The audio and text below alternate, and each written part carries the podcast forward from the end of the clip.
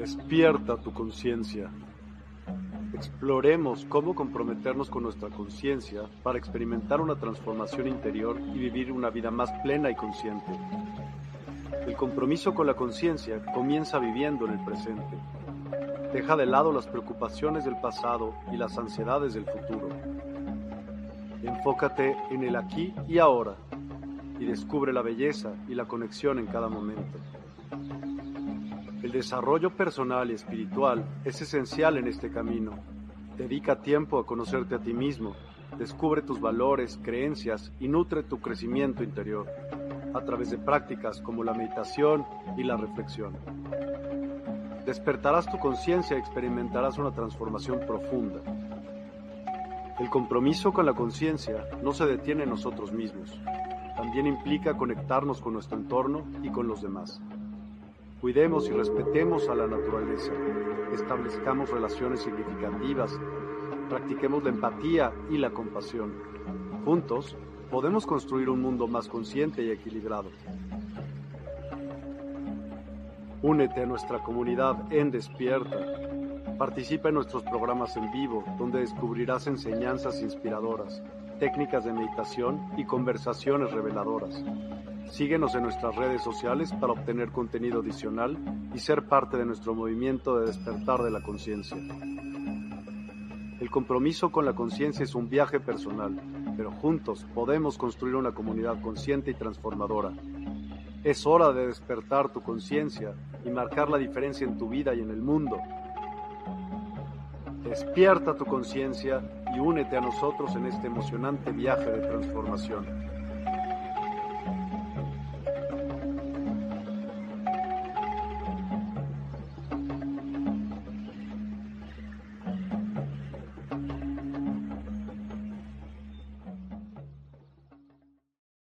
Hola, a todos, muy, muy buenas noches. Gracias por acompañarnos.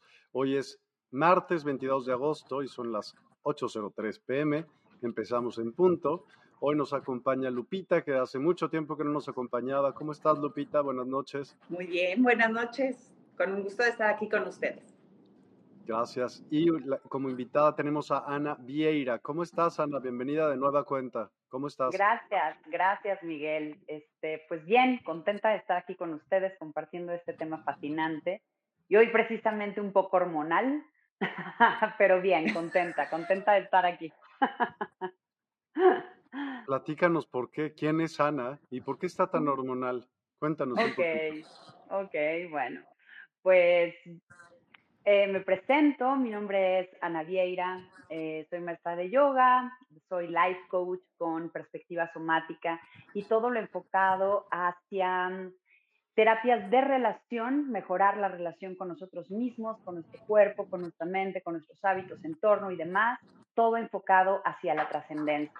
Es decir, realmente cuando dejamos este cuerpo, hacia dónde nos vamos, ¿no? Y tener esa, esa conciencia. Entonces, bueno, ese es un poco de mi presentación. ¿Y por qué estoy hormonal?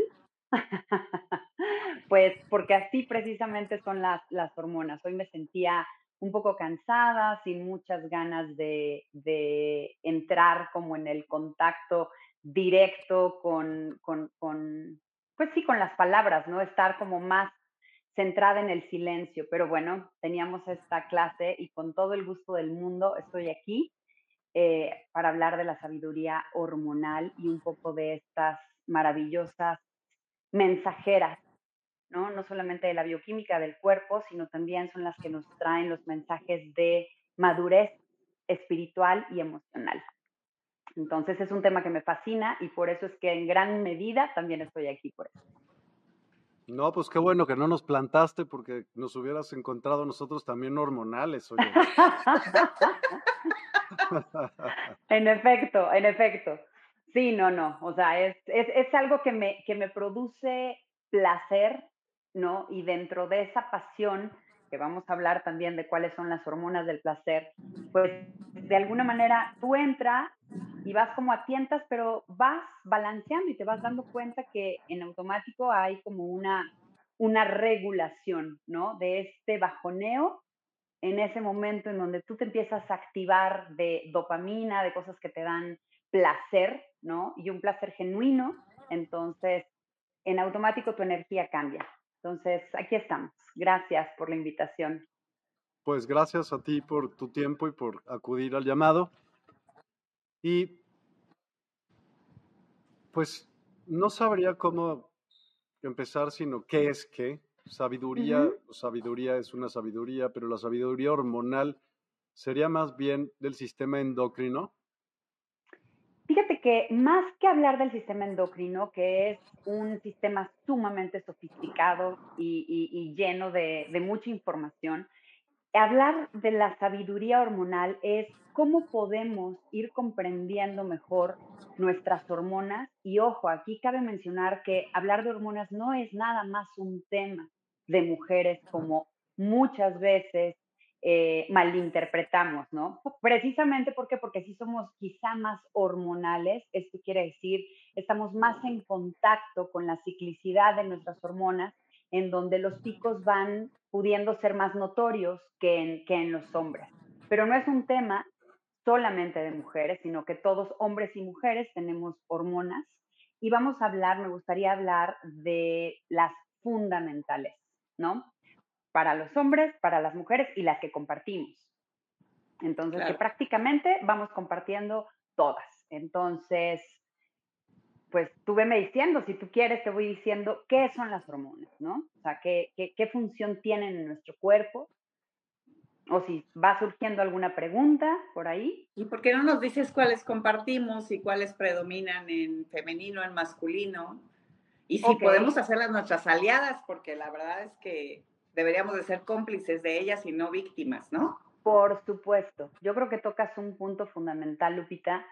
El poder entrar en contacto con nuestras hormonas de alguna manera nos hace conocernos mejor a nosotras mismas y a nosotros mismos.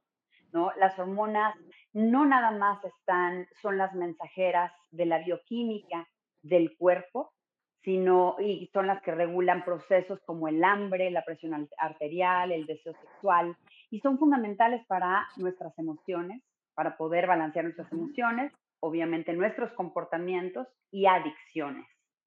Entonces, prácticamente son las responsables de sentimientos, pensamientos, em, y sí, hábitos, ¿no? Dependen mucho de nuestras hormonas y nos acompañan a lo largo de nuestra vida y estas están constantemente, constantemente cambiando dependiendo en la etapa de vida en la que nos encontremos.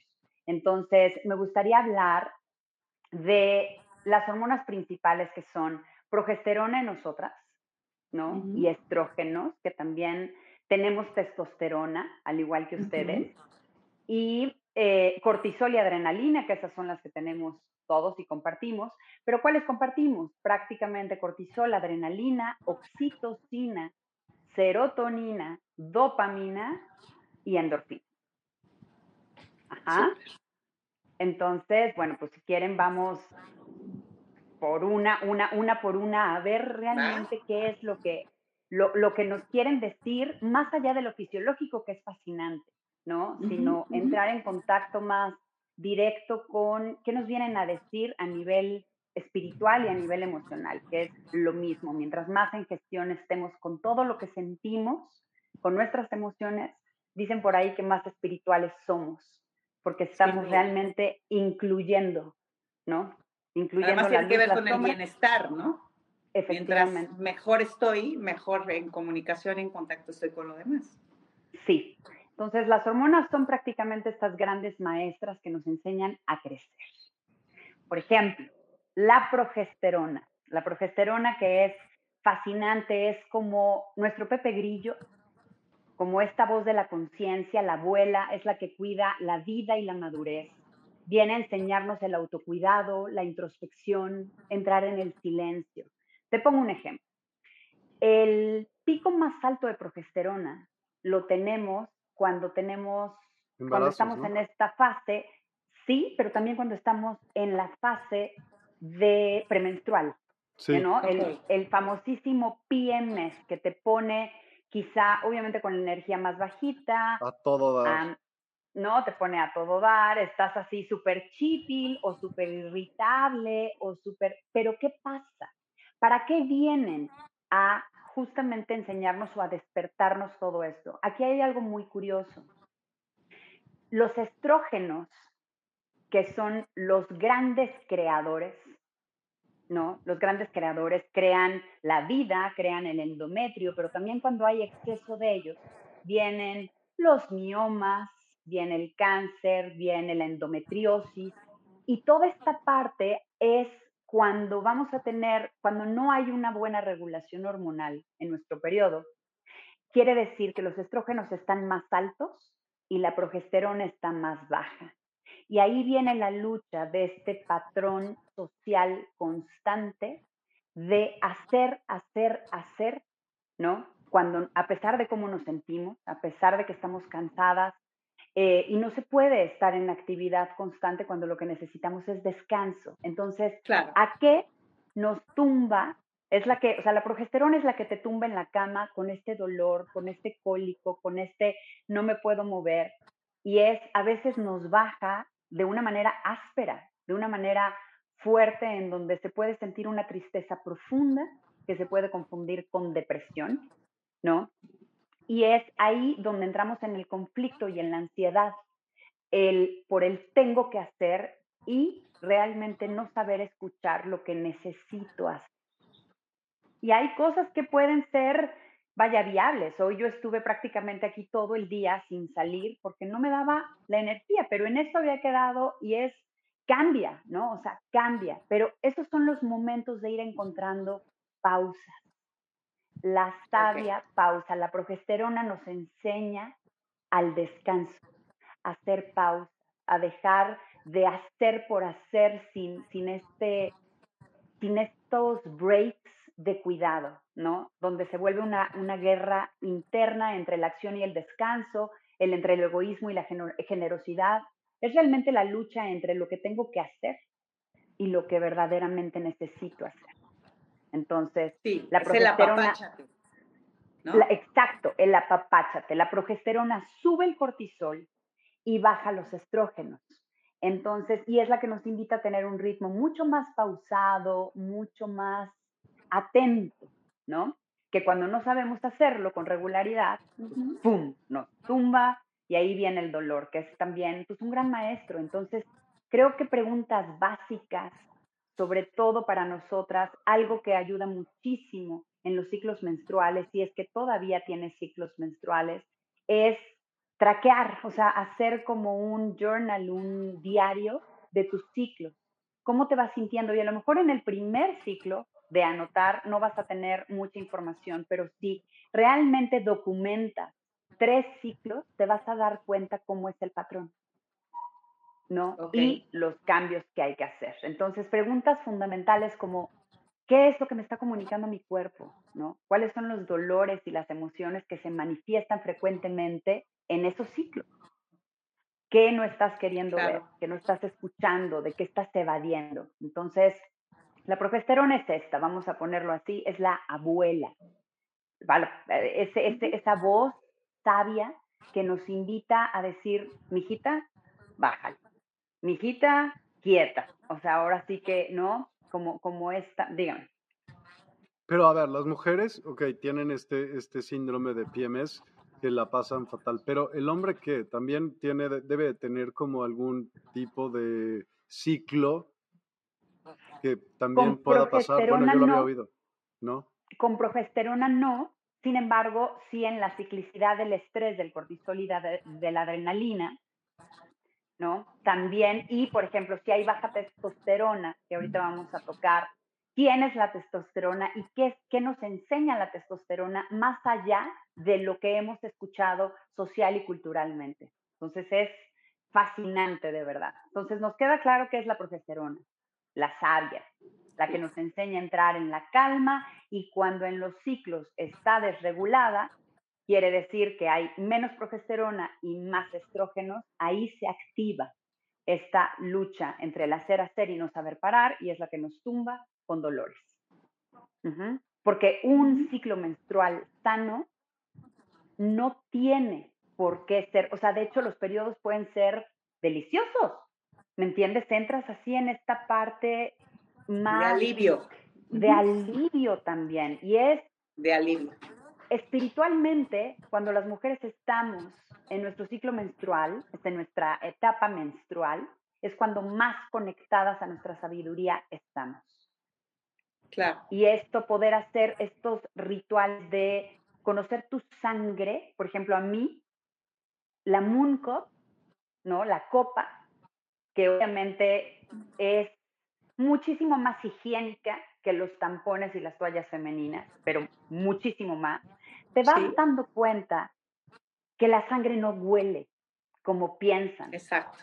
¿Me explico? Si tú realmente sacas tu copa y te la estás cambiando en esos dos días, que es donde el flujo de sangre es mucho más eh, prominente, si tú cada tres horas o cada cuatro horas estás cambiando tu copa, hueles tu sangre, y hay gente que podría decir, guácala, ¿cómo la...? Necesitas conocerte. Y además, esto es una, una cuestión bien, bien interesante, pero bueno, ahorita, ahorita lo tocamos. ¿Cómo, ¿Cómo estamos en relación a la sangre? ¿Lo vemos como algo asqueroso, como algo sucio, no? Incluso en los comerciales de toallas femeninas, siempre activa, siempre limpia. Es, sí, con pena, ¿no? Qué vergüenza. Y es esta parte también donde dice, siempre activa, siempre limpia, tengo que estar chingándole en el trabajo, no parar, o sea, en este, en este trauma colectivo que nos genera tanta culpabilidad, el decir, hoy, hoy descanso, ¿no? Hoy no puedo. A lo mejor habrá quienes no lo puedan hacer todos los días, pero el darse estos espacios incluso en, en el trabajo, aprender a ir más lento, a estar más en silencio, más introspectiva, eso es fundamental. Ajá. Así es. Un, un dato curioso de cómo estamos vinculados con nuestra sangre culturalmente es, pues sí, todos estos comerciales, todo este machismo que hay, ¿no? Que está sucia. Y curiosamente, la única sangre que no viene de un suceso dañino o violento es la menstruación y la sangre del parto. ¿Y la sangre de el parto? Del parto. Bueno, te puede salir también la, sangre de la nariz por, sin, por mucho calor, haz de cuenta. Bueno, sí, pero ahí es, una, ese es un proceso reactivo de tu cuerpo en defensa, ¿no? En donde ya te está liberando, ya se, ya se abrieron los vasitos, pero es, es, finalmente es algo que se sale de la naturalidad. Aunque no sea violento ni agresivo, se sale de lo natural. Sí. Entonces, la única sangre, así, o sea, la sangre de la vida, pues es el parto y la menstruación. Entonces, poder vincularnos realmente con nuestra sangre, olerla, podérsela poner a la tierra. ¿Huele igual esa sangre que, sangre de una cortada del brazo, ¿se cuenta? No. Fíjate, es que no huele, o sea, tiene un olor, claro que huele a sangre. Como a bebé. Como, a bebé. sí, huele a sangre. Huele a sangre, pero Como cuando acaba de nacer tu bebé, a eso huele. Exacto, o sea, la sangre de la vida. Obviamente. Si está sana, si está sana. En, por ejemplo, las toallas femeninas, ahí se va absorbiendo muchísimo la sangre en donde no está respirando y donde estos pads, entonces sí, ahí es mucho menos higiénico y ahí puede producir, producirse este olor, ¿no? Como un poco fétido o como de pescado. A pescado. A pescado, ¿no? Entonces, aquí hablando a calzón quitado, la sangre no huele. no, no huele. No huele. Pero es increíble poder entrar en relación con esto, con lo que sucede en nuestro cuerpo, ¿no? Entonces, bueno, sin desviarnos más, bueno, por ejemplo, ahí es, o sea, son cosas que yo sí recomiendo la Moon de veras. Es, obviamente tienes que también... ¿Cómo se llama en español? ¿Se llama copa menstrual? Copa, menstrual. Copa, menstrual. Copa menstrual. Y la venden en cualquier súper, en cualquier farmacia. Sí. Yo sí les recomiendo, sí, dura bastante. Dura siempre. Sí, dura bastante. Yo sí recomiendo que chequen el, como el pivotito que tienen para sacarlo, que sea lo suficientemente agarrable, por así decirlo, porque luego, pues sí, es, es, es, es, práctica, como todo es práctica también, ¿no? Meter Pero tiene como, espérame, es que yo no conozco eso. Dime, o sea, quiero conocer. ¿Esa recuerda un chupón de una mamila? ¿El chupón de una mamila? Entonces, la parte hueca va hacia adentro de la vagina y el chuponcito donde toman lechita a los bebés queda hacia abajo. ¿No? Pero está tapado. En la superficie. Sí, está tapado. Entonces la tienes que tomar de ahí con cuidado para sacarla denme, un, poderla un minuto. Un minutito. Ya que entramos en este tema, va. Un minutito. Ya para, para quitar también. No, porque creo que sí es un es algo que, que es muy benéfico. Esta es la Munco. Así es. Entonces, mm. si se Sí, literal parece biberón. Exacto. Parece, sí, parece un biberón. Y Aquí vas recolectando la sangre, la jalas por aquí, para meterla es así, o sea, la haces como, así es. la doblas y así, la haces como si fuese una, una florecita y ya en medio del canal vaginal, o sea, dentro del canal vaginal se expande y se abre. Mm. Ajá. ¿Hay diferentes tamaños o algo así? O Pues prácticamente hay dos, el grande y el mediano, pero pues más bien no cambia por milímetros. Y además es más para flujo que para tamaño. Me imagino. O sea, si tienes mucho más flujo, requieres a lo mejor el segundo y el tercer día la más grande y el resto de los días la más chiquita, entre comillas. Sí, me, imagino, sí. Ok. Pero bueno, yo sí recomiendo el uso de la copa menstrual en vez de em, tampones y toallas. ¿Ok? Entonces, ¿y qué pasa a nivel espiritual cuando ya no tienes útero? Útero. Esto es una pregunta bien, bien valiosa y me parece muy importante. Gracias, Lu.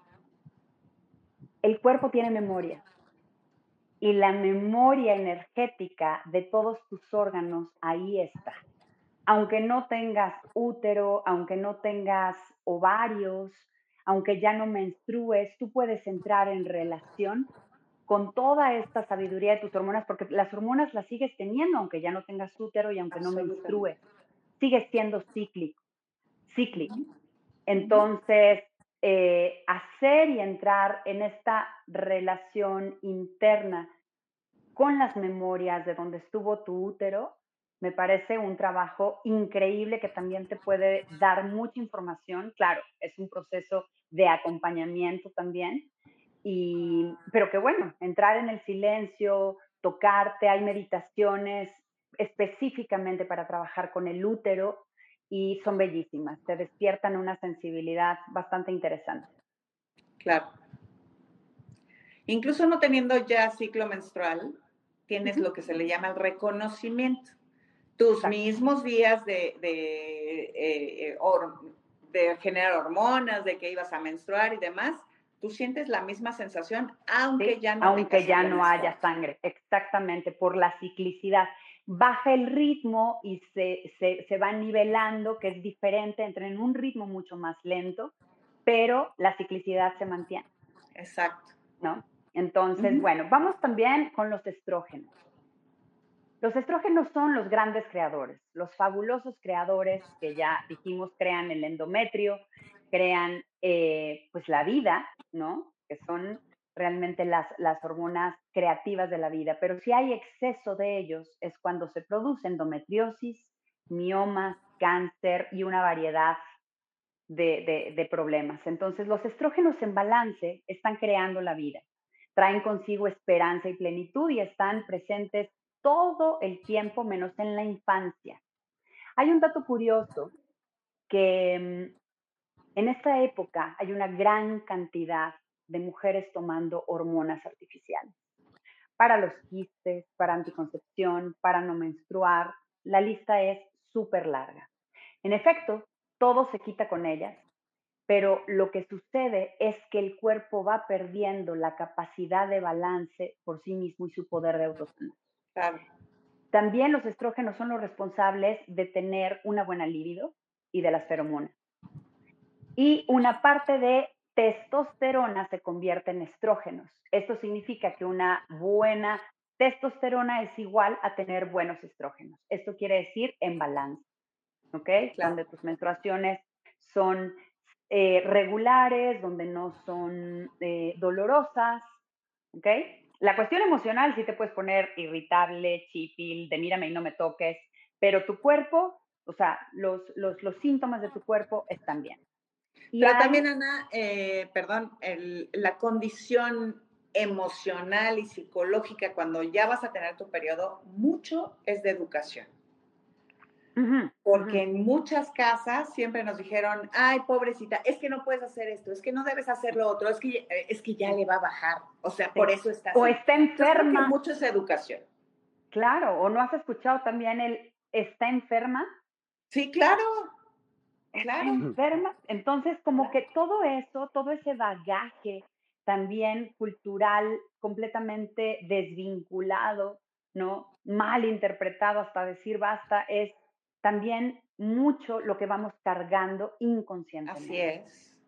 Entonces, actualmente las crisis de infertilidad por envenenamiento de estrógenos y progesterona es altísimo. Esto, este fenómeno lo podemos verificar en niñas que empiezan a tener sus ciclos menstruales desde 8 años. O sea, he conocido niñas que empiezan a menstruar a los 8 años, que empiezan este desarrollo, y es precisamente por el exceso de hormonas en los alimentos. Sí. Sobre todo en el pollo. ¿okay? Entonces, vamos, quedamos ya que son los, los, los estrógenos, los grandes creadores. ¿Ok? Nos vamos con la testosterona y la testosterona también me fascina, me raya, ¿por qué? Porque ¿qué hemos, qué hemos entendido de, la, de la progesterona y de los hombres? ¿No? Que son machistas, que hay que pasar por encima de otros, que hay que ser competitivos, que hay... Espiritualmente, así estamos diseñados en esta perfección. La testosterona es la hormona del compañerismo y del juego. Es la hormona creadora de los espermatozoides. Ajá. Y es el que nos enseña el valor de la comunidad. La testosterona es la hormona de la novedad porque los hombres están en una constante producción de espermatozoides. Claro. ¿No? Y en otro programa ya lo había comentado, los espermatozoides son la, a nivel celular la única célula diferente a la nuestra, que son los óvulos, ¿no? La célula más grande, más vieja y más ácida del cuerpo es el óvulo y la célula más pequeña, más joven y más alcalina son los espermatozoides. Entonces, poder encontrar también la dualidad más allá de los conceptos y de las ideas, sino en nuestra biología, pues nos ayuda también a, como ampliar la mirada a esta magnificencia de, de, de, lo que tenemos ¿no? en el cuerpo. Entonces, bueno, generamos testosterona en las suprarrenales y su misión es divertirse y pasarla bien con los demás, no es estar siendo competitivos, a ver quién más gana, que sí, pero realmente esa es su misión, ¿no? Contrariamente a lo que se nos ha enseñado de ella y de los hombres, es la sabiduría colectiva, comunitaria y juguetona. La testosterona también es la que nos da el tono muscular. Este tono muscular que abraza los huesos, que no es tenso, y, ese, ese tipo de cuerpos los podemos ver en hombres con esta buena musculatura que trabajan en la tierra, los campesinos, los pescadores, gente que trabaja con la naturaleza, que está muchísimo más en contacto ¿no? con la tierra. Y otro dato curioso es que una de las tragedias culturales de nuestros días es la que celebra estos cuerpos todos atrofiados e inflamados, promoviendo la testosterona sintética como suplemento proteínico, que es la que conlleva consigo este pensamiento de ser poderoso y fuerte, o sea, así me lo pongo, ser poderoso y fuerte, que para algunos la creencia es mientras más mejor, ¿no? Y entonces, ¿qué pasa? Que el, el pene de un hombre que crece en su naturaleza por el amor y el placer, en el momento que empieza a consumir testosterona sintética, el pene empequeñece, y, o sea, e, empieza de alguna manera... Testosterona digo, sintética, sintética. por ejemplo, Viagra. No, yo creo que la, testosterona sintética son los esteroides, por ejemplo. Los que te provocan esta... Para las pesas y así. Para las pesas, o sea, para el tono, para incrementar el tono muscular, porque es el que nos da el tono muscular versátil, no inflamado y no tenso. Son estos músculos que tienen este juego de aprender a tensarse y relajarse y no están todo el tiempo siendo unas piedras como como la gente que, que, va al, al, gimnasio y en esta constante eh, ingesta, ¿no? No solamente de proteína animal, sino también de testosterona sintética como suplemento proteínico. Ok. Interesante. Entonces, bueno, sí, son, son temas así fascinantes que vamos, o sea, podemos ir entrando, obviamente, como profundizando en ellas, pero en dos horas a veces no nos da tiempo y entonces sí hay que, hay que ir como peinando cada una. Sin embargo, sí hay información sumamente interesante, pero bueno, ya quedamos. La progesterona, ¿quién es? Los estrógenos que nos vienen a enseñar, la testosterona, el valor de la comunidad, el juego, el compañerismo. Y musculatura versátil. Vamos con cortisol y adrenalina. ¿Cómo, cómo, ¿Qué pensamos del cortisol y de, la adrenalina? Estrés y miedo. Exacto. Supervivencia también. Exactamente. Tenemos un cerebro reptiliano, ¿no? Que compartimos con los mamíferos y en el cerebro, cuando no hay, obviamente, una buena gestión ¿no? emocional y de pensamiento, las reacciones que se activan son lucha, huida y parálisis. Claro. Entonces, el cortisol y la adrenalina no solamente son las hormonas del estrés, son las que nos llevan, son las cuidadoras y las que nos hacen poner atención en nosotros mismos y en nuestro cuerpo.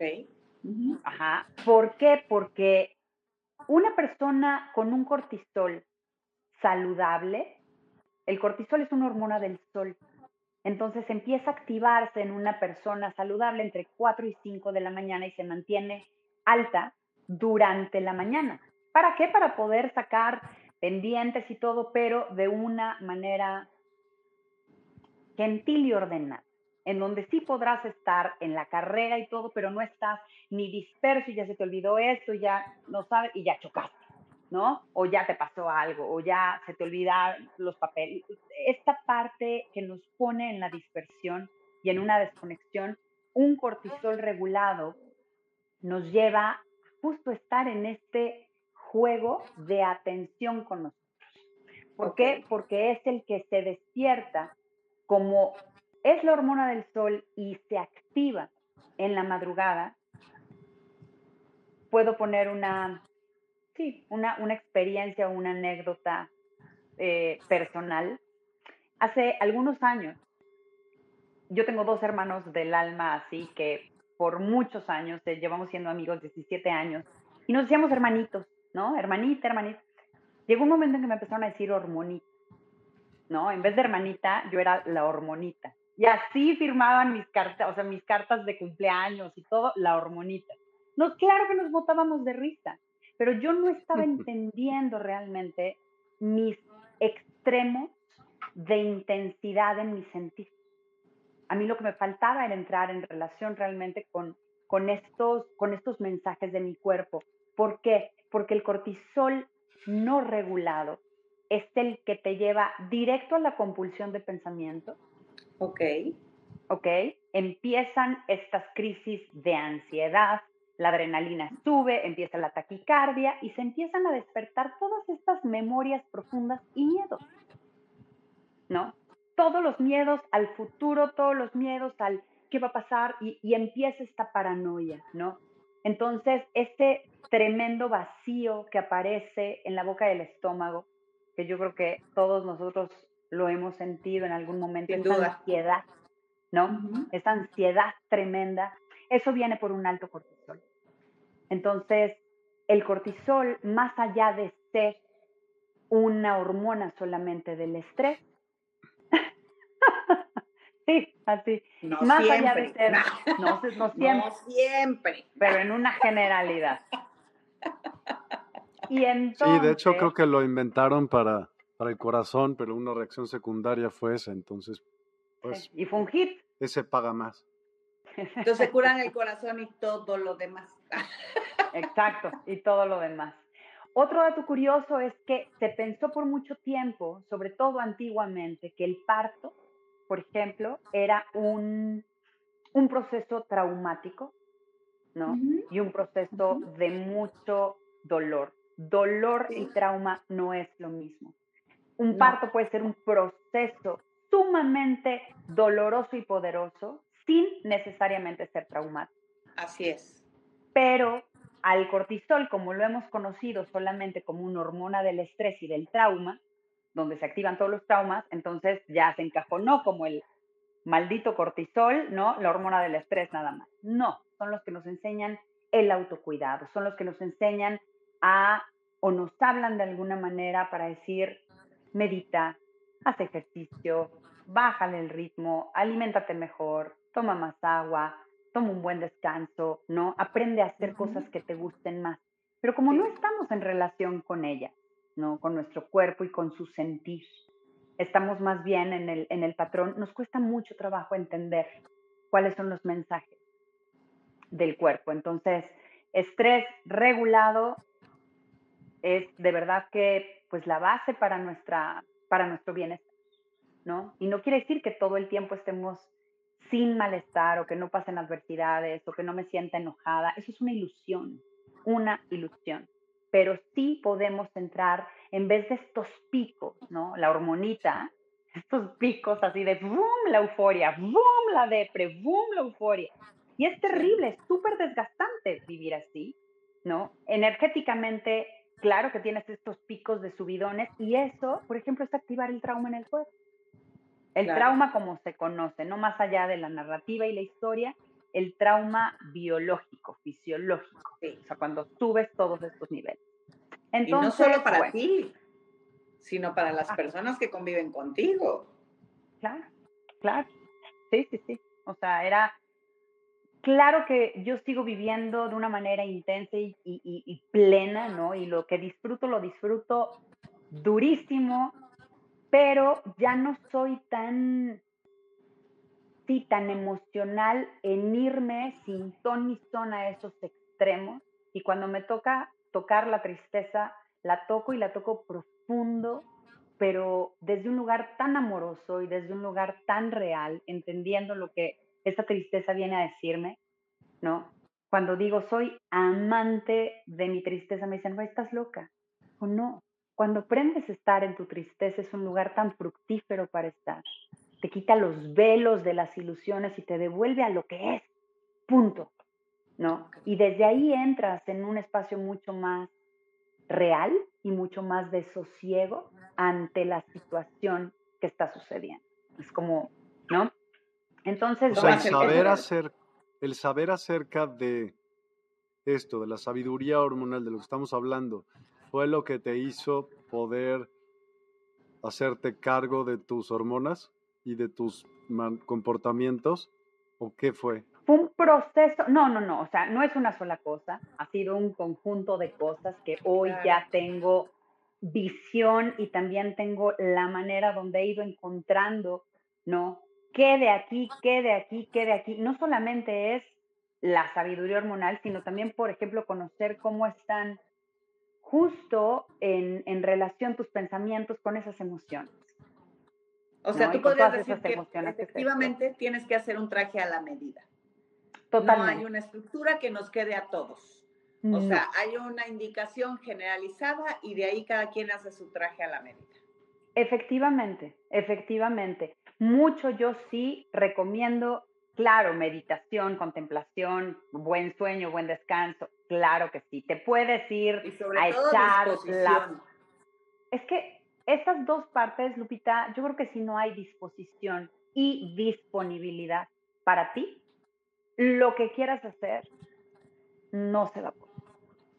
Porque son dos partes fundamentales para el trabajo de una mejor relación con nosotros mismos.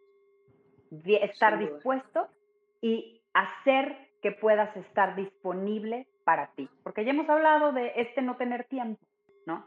No, no hay tiempo para ti como una prioridad, pero hay tiempo para todo lo demás, ¿no? y estar así como tarugueando en el celular y sin, o sea, en esta como evasión, en esta compulsión automática, pues eso, es relativamente fácil, pero mientras más hacemos eso, más nos vamos desvinculando de, de, nosotros mismos, del sentir y de qué está pasando, ¿no? Entonces, bueno, vámonos, evades, evades, mecanismos de defensa, ¿no? Y que bueno, estos ese pues, este es otro tema fascinante también, todos los mecanismos de defensa, pero sin seguirnos yendo por las ramas, regresemos a las, a las hormonas. serotonina. ¿A qué nos suena la serotonina? Sueño, descanso, relajación. La serotonina es la hormona de la serenidad.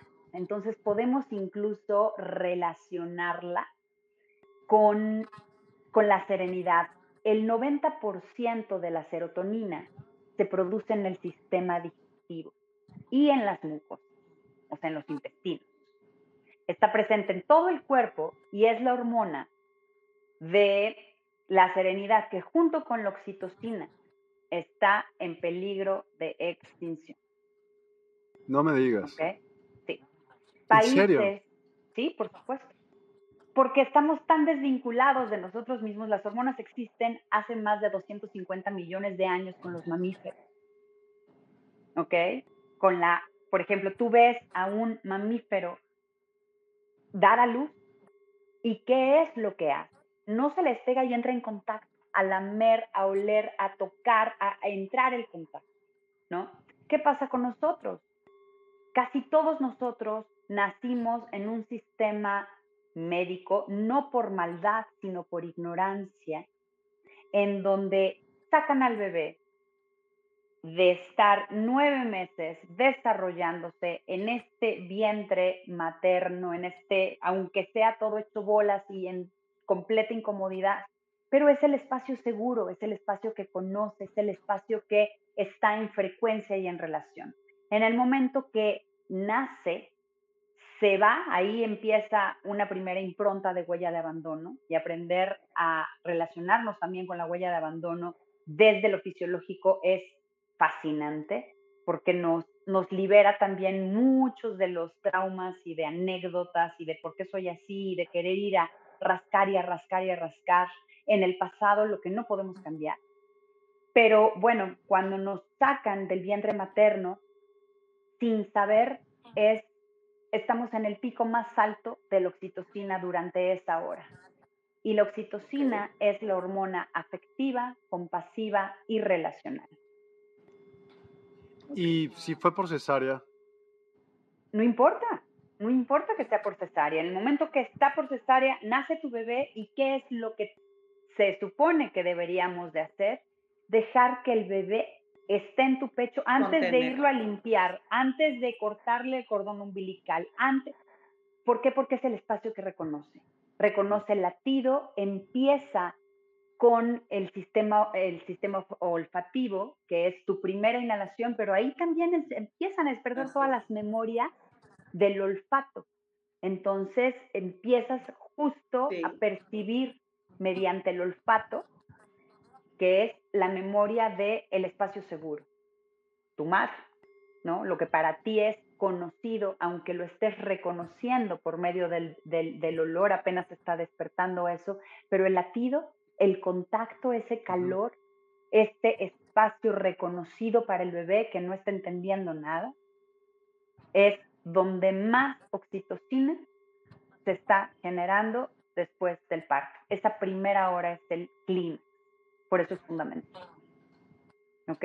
y está en peligro de extinción. Países como, sí, por supuesto, países como Estados Unidos, por ejemplo, están realmente, híjole, O sea, están, tienen muy bajos los niveles, los niveles de oxitocina generando mayor índice de adicción al azúcar, de adicción a las drogas, a la pornografía, al alcohol. Y es precisamente cultural y socialmente donde vamos perdiendo el vínculo porque no hay conexión con el sentir y por lo tanto no hay relación, ¿no? No nos relacionamos con lo que está pasando. Entonces tenemos este apego ideológico de es que te amo pero no me siento amado, ¿no? Y esto es fundamental. De esto estamos llenos actualmente. Y sí, Estados Unidos es uno de los países con más altos niveles de adicción a tantas cosas precisamente porque se ha ido perdiendo el vínculo que genera oxitocina. Entonces, ¿qué nos da? Eh, diga. ¿Cómo hay algunas hormonas? Bueno, casi siempre hay de todo sintético, pero ¿qué pasaría? ¿Podrías tomar oxitocina sintética? No sé si exista, eso la verdad no tengo idea.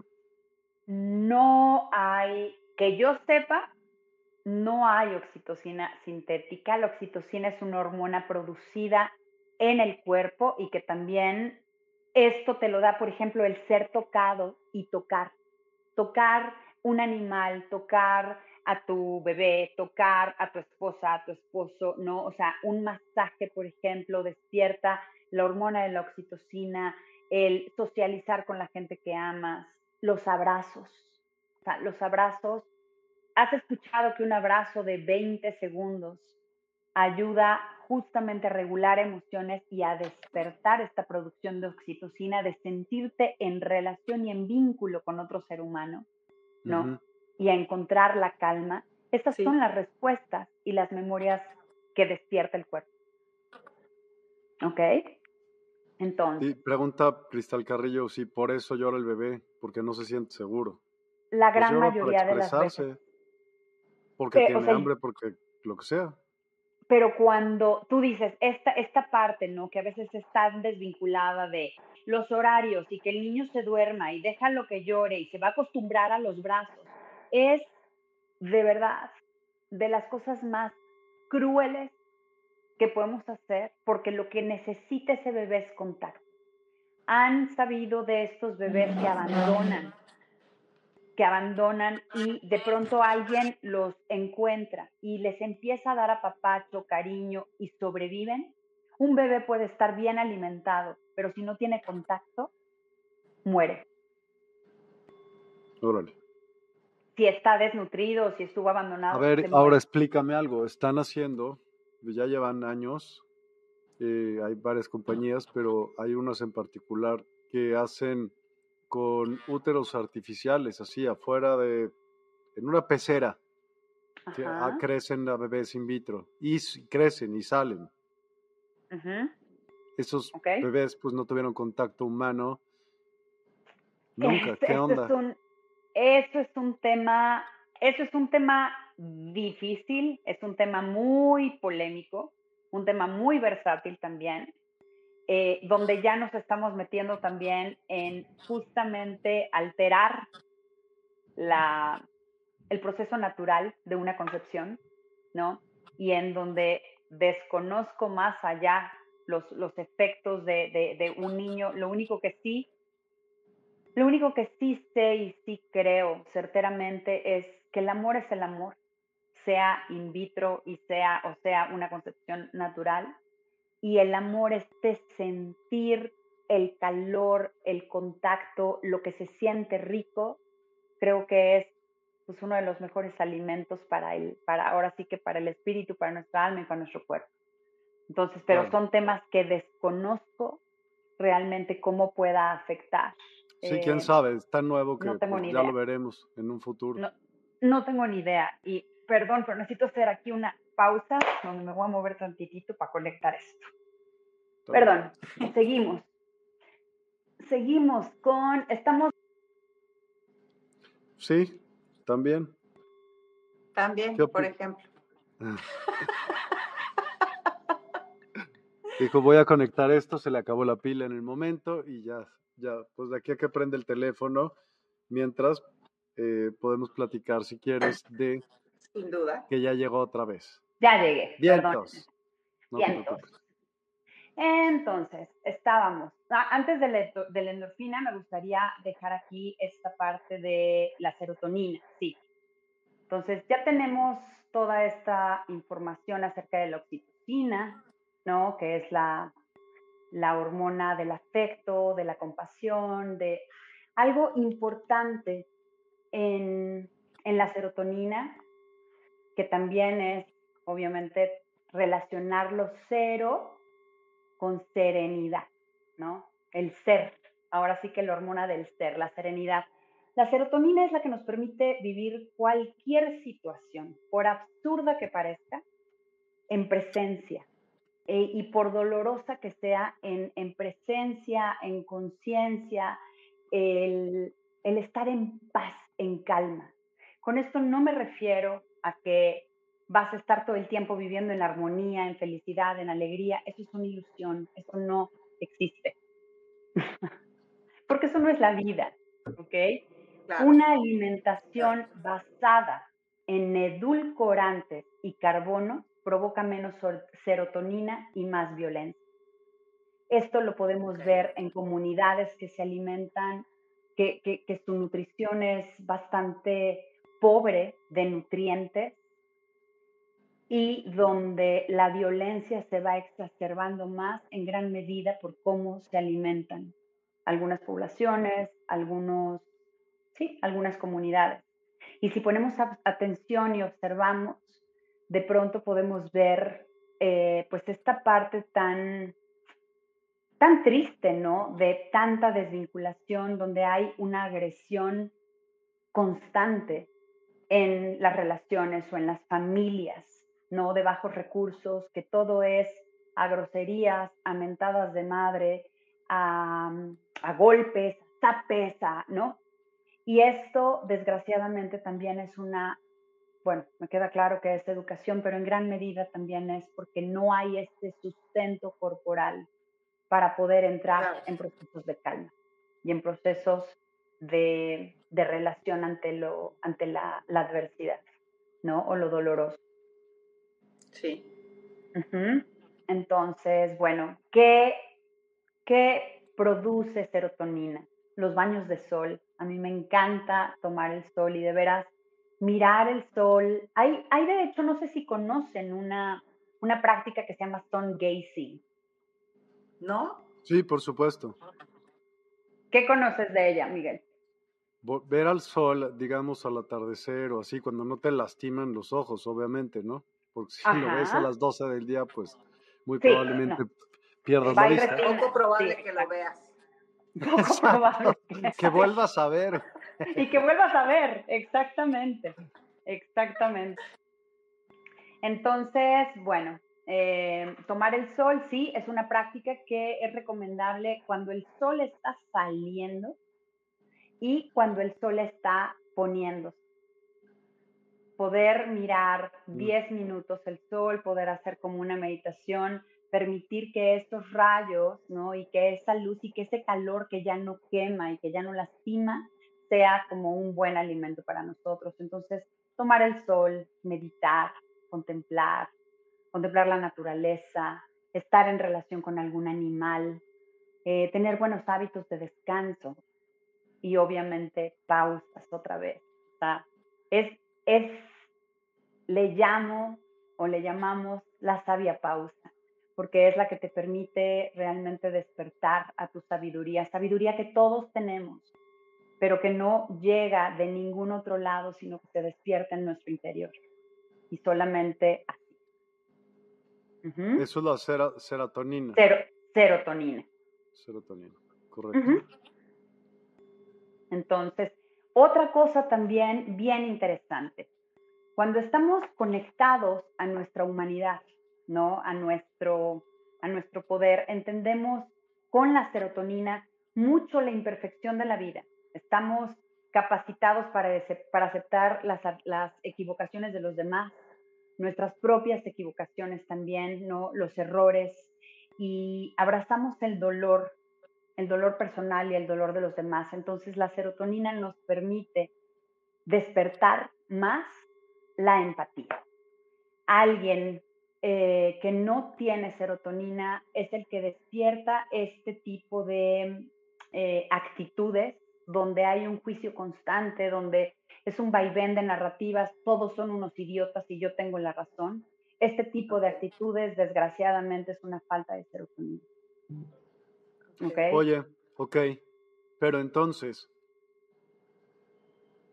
si tú promueves ese tipo de actitudes y de pensamientos, me explico, el yo quiero ser empático contigo y estoy siéndolo en el programa y trato de siempre hacerlo, evidentemente. Esto produce entonces, seguramente, que genere más serotonina. Serotonina, podría ser. Serotonina.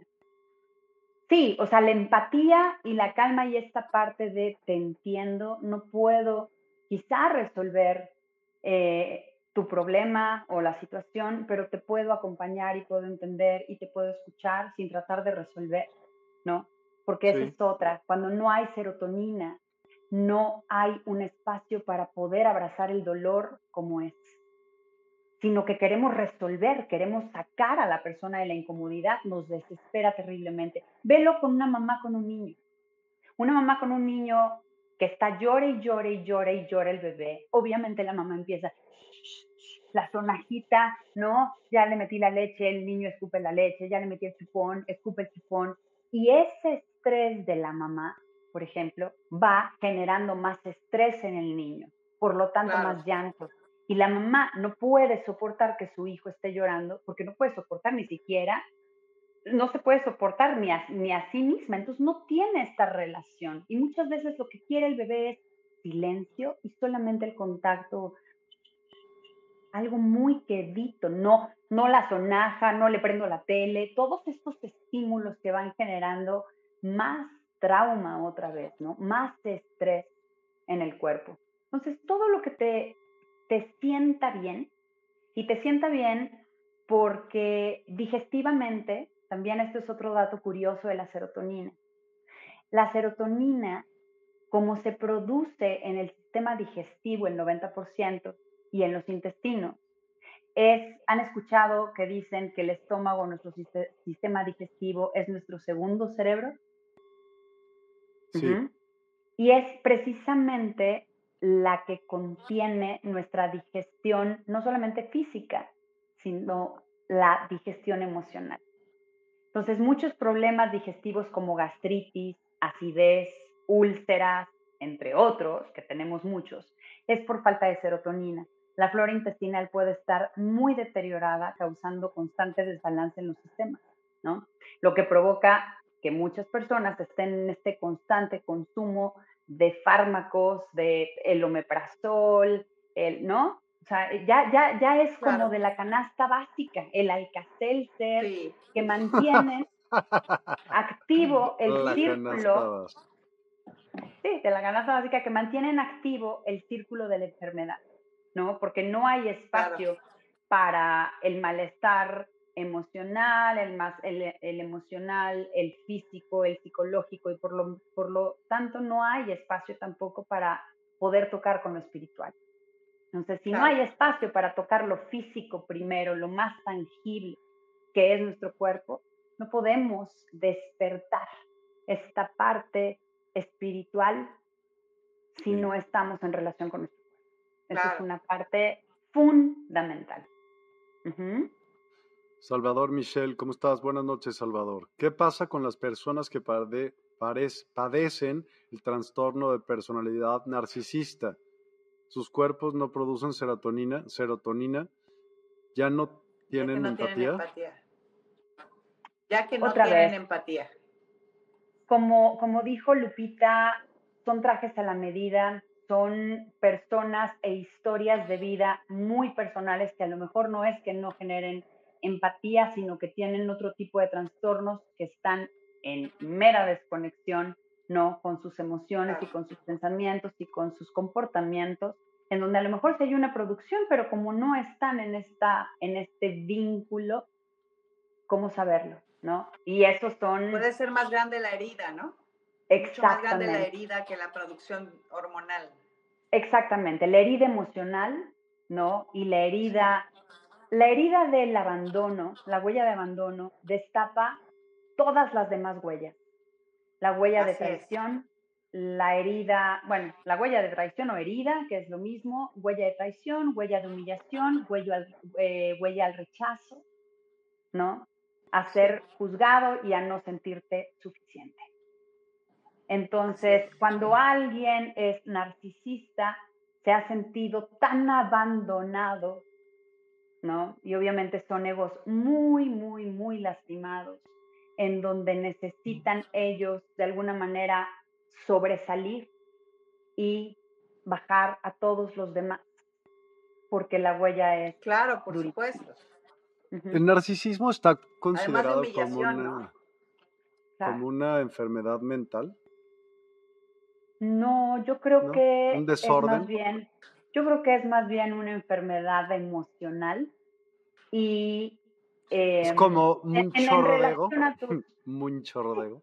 Sí. Sí, sí pero.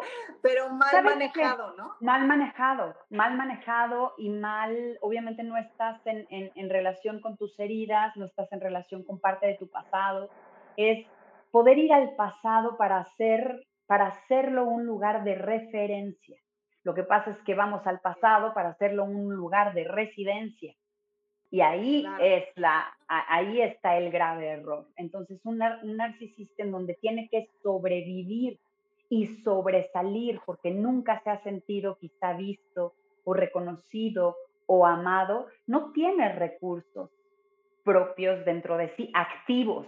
No quiere decir que ya se chingó y ya así, pobre, te mueres narcisista. No, nuestro pasado no nos, no nos condena, sin embargo, sí nos condiciona. Y de, esa de ese condicionamiento nos depende, o sea, depende de cada uno de nosotros qué hacer con él. ¿No? Así es. ¿Cómo, cómo eh, podemos aplicar esta sabiduría hormonal para mejorar las relaciones con los demás? Mm. Otra vez, yo creo que sintiendo o sea, sintiendo realmente, sintiéndonos a nosotros y entrando en relación con nosotros mismos, es la única manera en que podemos empezar a relacionarnos mejor con nosotros. A veces queremos empezar a hacer las cosas afuera y eso es una generalidad, ¿no? Y, y desgraciadamente se nos olvida que todo sustento y todo bienestar genuino viene de un sano egoísmo un verdadero altruismo viene de un sano egoísmo.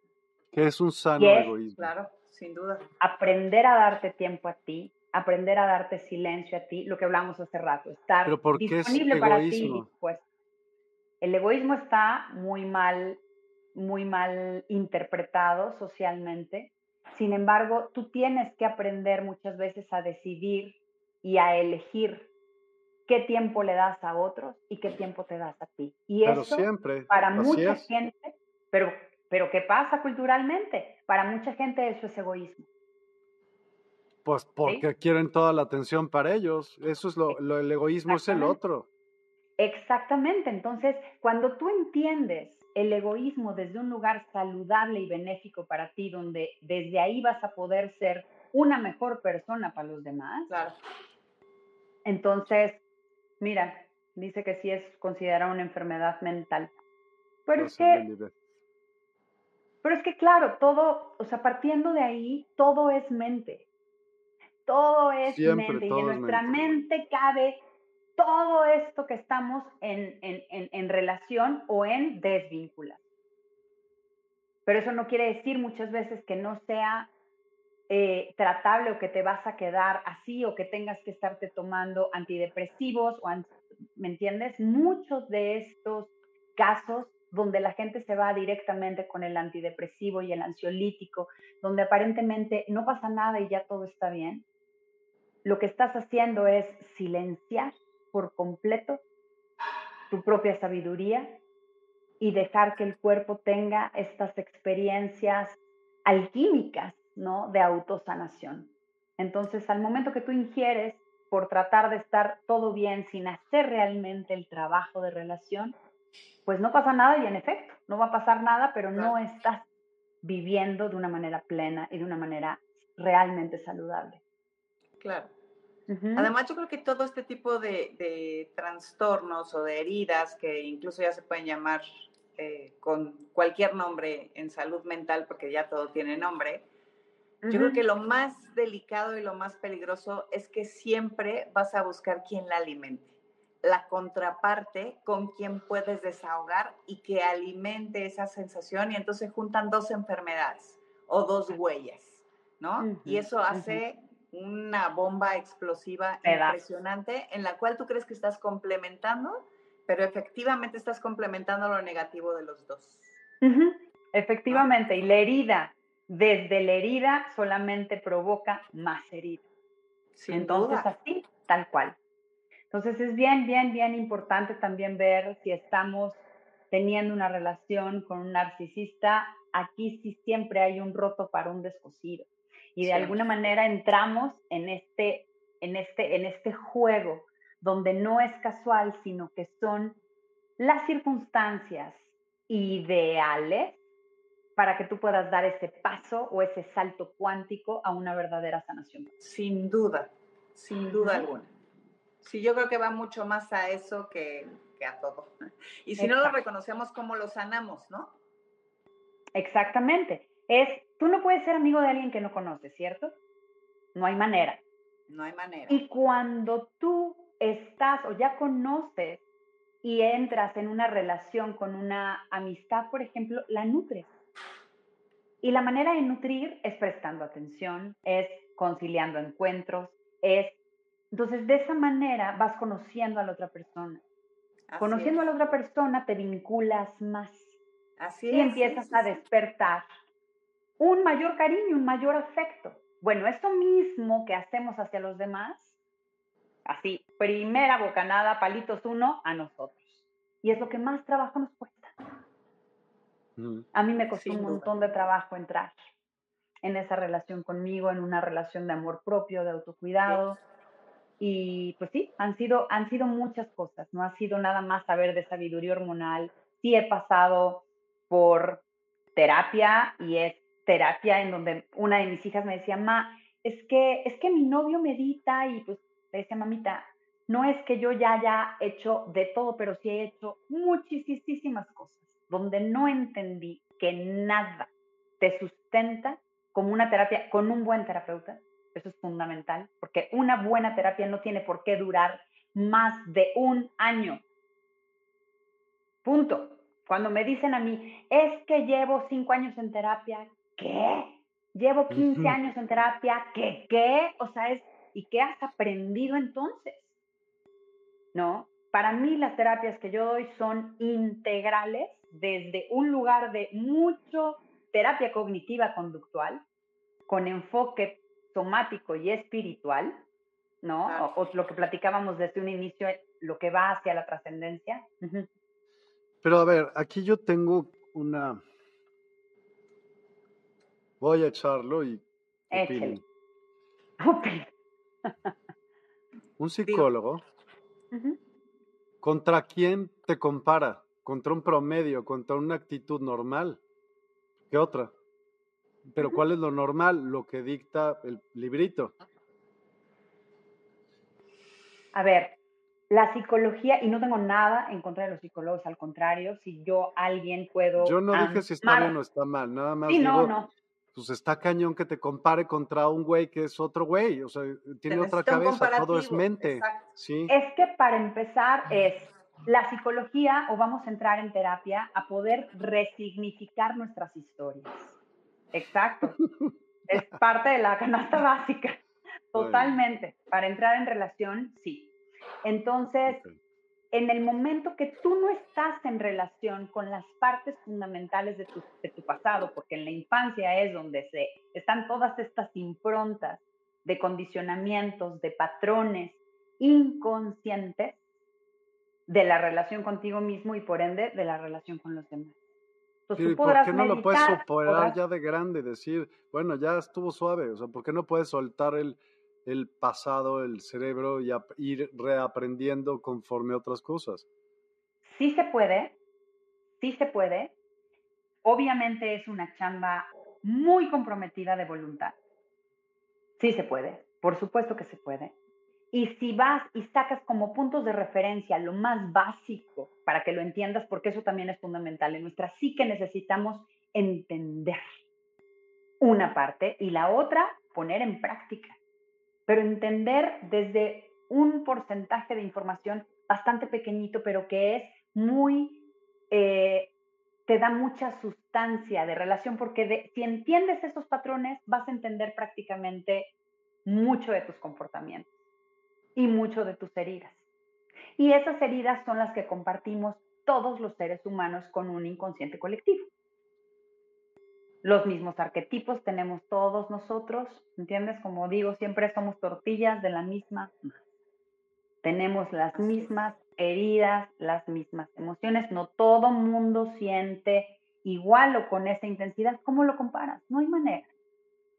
Pero tú, tú y yo sabemos que es la tristeza. Bueno, no sé, por, porque, por ejemplo, no lo sé, te estoy preguntando, y ahí está Lulu también, a ver si nos puede decir. Si tú,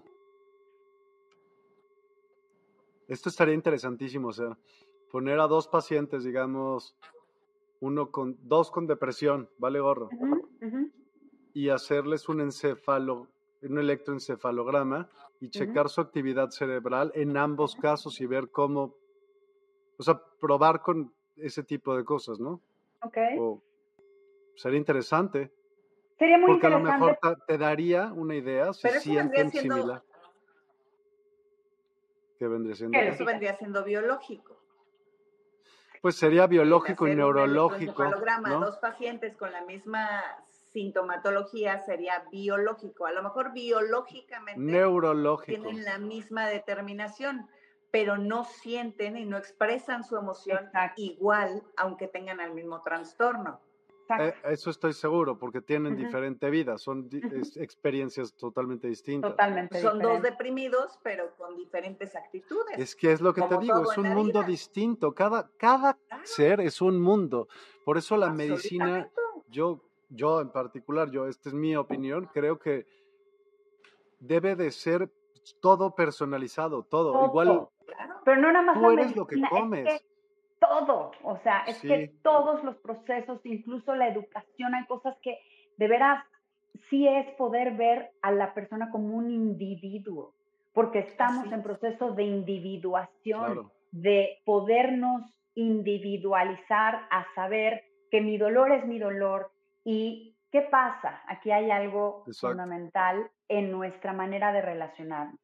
Normalmente no nos relacionamos desde la empatía, sino desde la simpatía.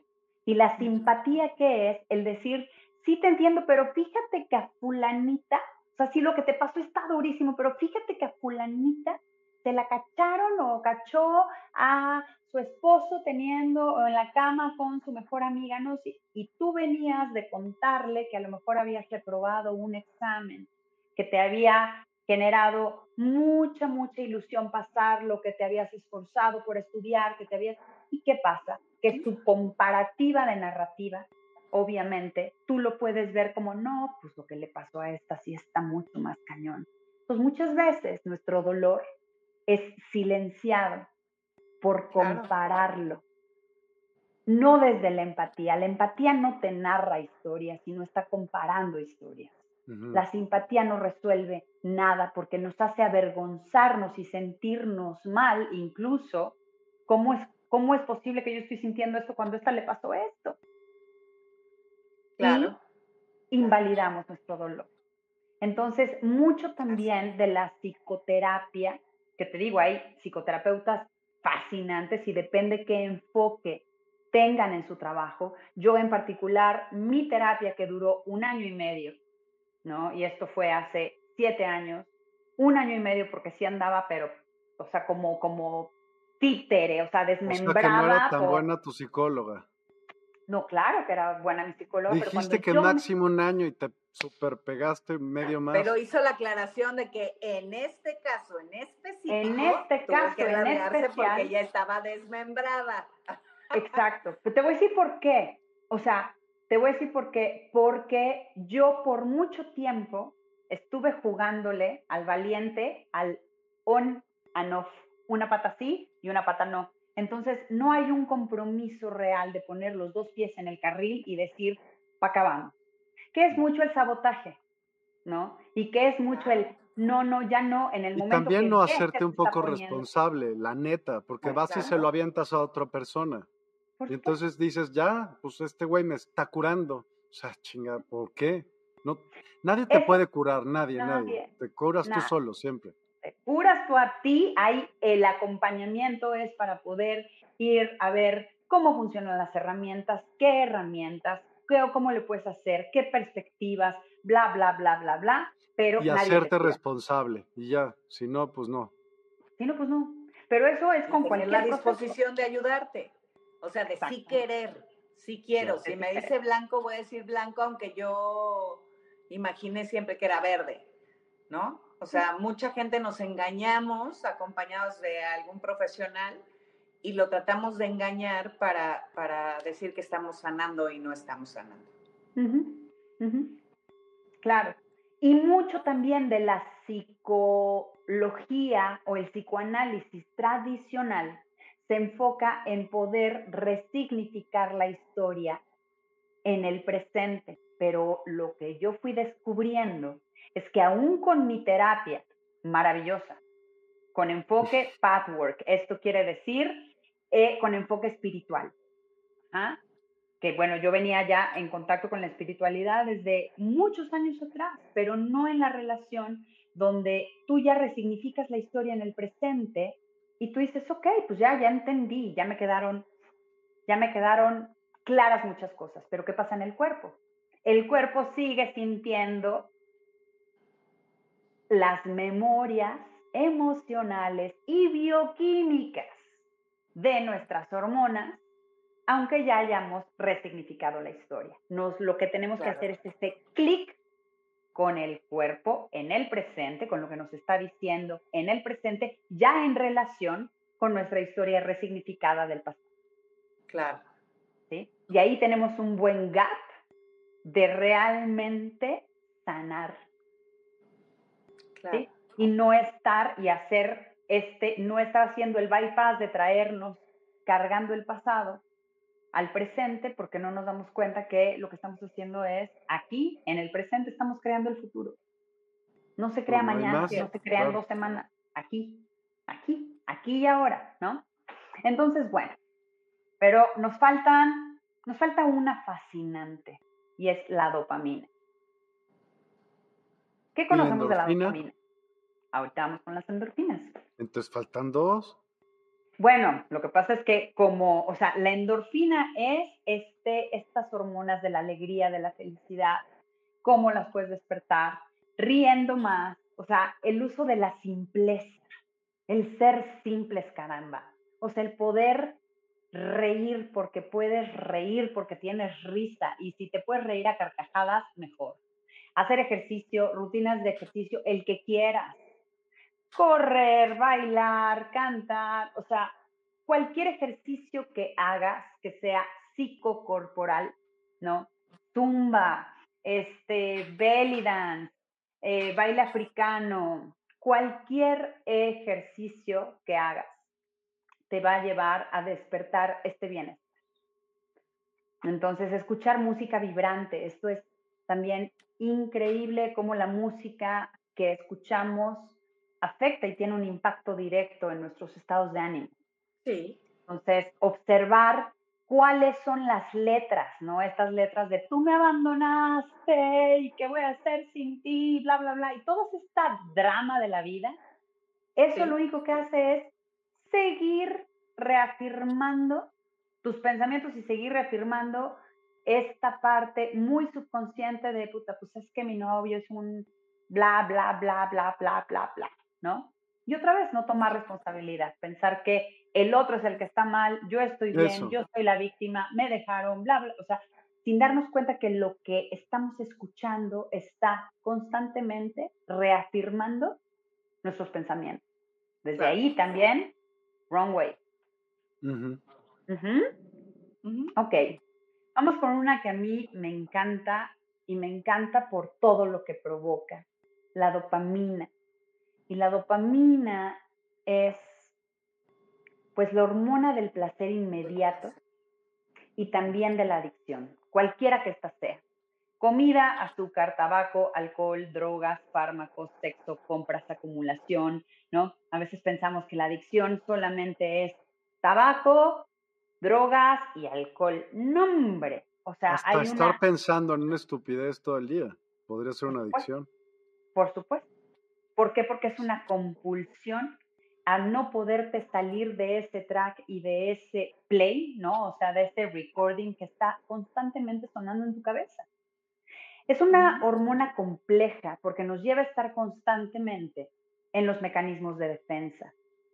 Los mecanismos de defensa que también podemos tocar otro tema acerca de los mecanismos de defensa que son maravillosos, pero la dopamina es la que te lleva a encontrar el alivio y el consuelo hacia todo aquello que nos cuesta trabajo sentir. Por eso evadimos. Entonces, cada vez que hacemos esto, se activa la reconocida reacción de la recompensa fácil, ¿no? Así es. La falta de afecto para muchos de nosotros despierta las memorias de esta carencia. Y es una de las razones por la cual la gran mayoría de las personas que yo conozco hemos padecido, bueno, incluyéndome, o sea, yo, yo me incluyo en todas, porque por todas he pasado. Yo también. y, no y no porque... sí, sí. Todas todas. Entonces ya por las, cuando ya puedes ver esto desde una manera incluso humorística y, tocarte con esta gran compasión y con esta gran ternura y con estos grandes aprendizajes, creo que es, ahí es cuando estamos en, en, relación con la, con la sabiduría y con el para qué era todo esto, ¿no? O sea, para qué tuve que pasar por todas. Entonces, pero bueno, las personas que tenemos o que tuvimos o que padecen alguna relación de trastorno con la comida, de trastorno alimenticio, es pues las personas que tienen algún tipo de trauma o desorden con la comida, ¿por qué? Por falta afectiva. Cuando somos adultos podemos reconocer que no fuimos nutridos con mirada, con contacto, con escucha, sino que prácticamente era como con comida, como suplemento afectivo, ¿no? Entonces nos condicionan mucho, si te portas bien, si no lloras, te doy un helado, si no esto, te compro un chocolate, si sacas 10, te llevo a comer una hamburguesa. Entonces, todas estas son información que está en nuestro subconsciente, sabiendo que lo que muchas veces necesitamos es, te sacaste un 10, bien, mi amor, te abrazo, te lleno de besos, te, ¿me entiendes? O sea, en esta parte de aspecto sin tener que dar una recompensa, que obviamente la comida es uno de los de las partes o de las cosas más adictivas que existen, porque para la comida no tienes que esperar ni medio segundo para entrar en el placer con las papilas gustativas. O sea, en el momento que entra, ahí se empieza a despertar toda todo este placer momentáneo, ¿no? Que nos lleva, obviamente, a y de ahí la obesidad o los problemas de alimentación. Claro. La ansiedad, la ansiedad que devora cualquier cosa, viene de un cortisol muy alto. Normalmente. ¿De un cortisol? muy mucho cortisol. De mucho cortisol. Entonces, es el que te lleva a comer la comida chatarra, esta que no nutre, pero que alivia, ¿no? Que sientes esta parte de ¡ah! instantánea que lo que estás haciendo es reforzar la adicción y la represión de la emociones. ¿Ok? Observarnos a nosotros mismos cuando estamos, por ejemplo, enojados, cuando estamos tristes, cuando estamos ansiosos. Si eres mujer, por ejemplo, cuando estás a punto de menstruar, ¿qué es lo que se hace casi siempre? ¿No? Que muchas veces sucede que en vez de escuchar nuestra voz consciente, lo más común es que aparece el patrón de ratón de alacena. ¿No? Y el ratón de alacena es aquel que se lanza a comer lo primero que se encuentra y de inmediato hay una respuesta, obviamente, de dopamina, donde se olvida el verdadero malestar y todo aparentemente está bien. Y así uno se puede pasar la vida. ¿Me explicó? Pasar la vida en el está bien, no pasa nada, cuando lo que realmente estás haciendo está sucediendo algo muy importante. Estás enfermando y estás olvidándote de ti mismo. Estás olvidando de realmente cómo poder sanar, porque eso, digo, no tiene nada de malo irte a comer un gansito cuando se te antoja, ¿no? Unos chocorroles. Y normalmente, si te fijas, el antojo es este: pachón, esponjoso, chocolatoso. Dos de los grandes dopamínicos por excelencia son el cacao y el glutamato monosódico. ¿Ok? Hay memorias de dopamina en el azúcar y hay otras memorias de dopamina en el glutamato, con glutamato. Entonces, los mariscos, por ejemplo, tienen glutamato que se encuentra en el yodo y en las algas, en las algas de mash. Hay un sabor que no sé si lo han escuchado, que así como es el sabor dulce, el sabor ácido, el sabor agridulce, el sabor salado, hay un sabor que se llama umami. Umami, que literalmente significa sabroso. Y este es un sabor básico. Más bien, es, sí, es uno de los sabores básicos, como el, como el dulce, como el salado, como el agridulce.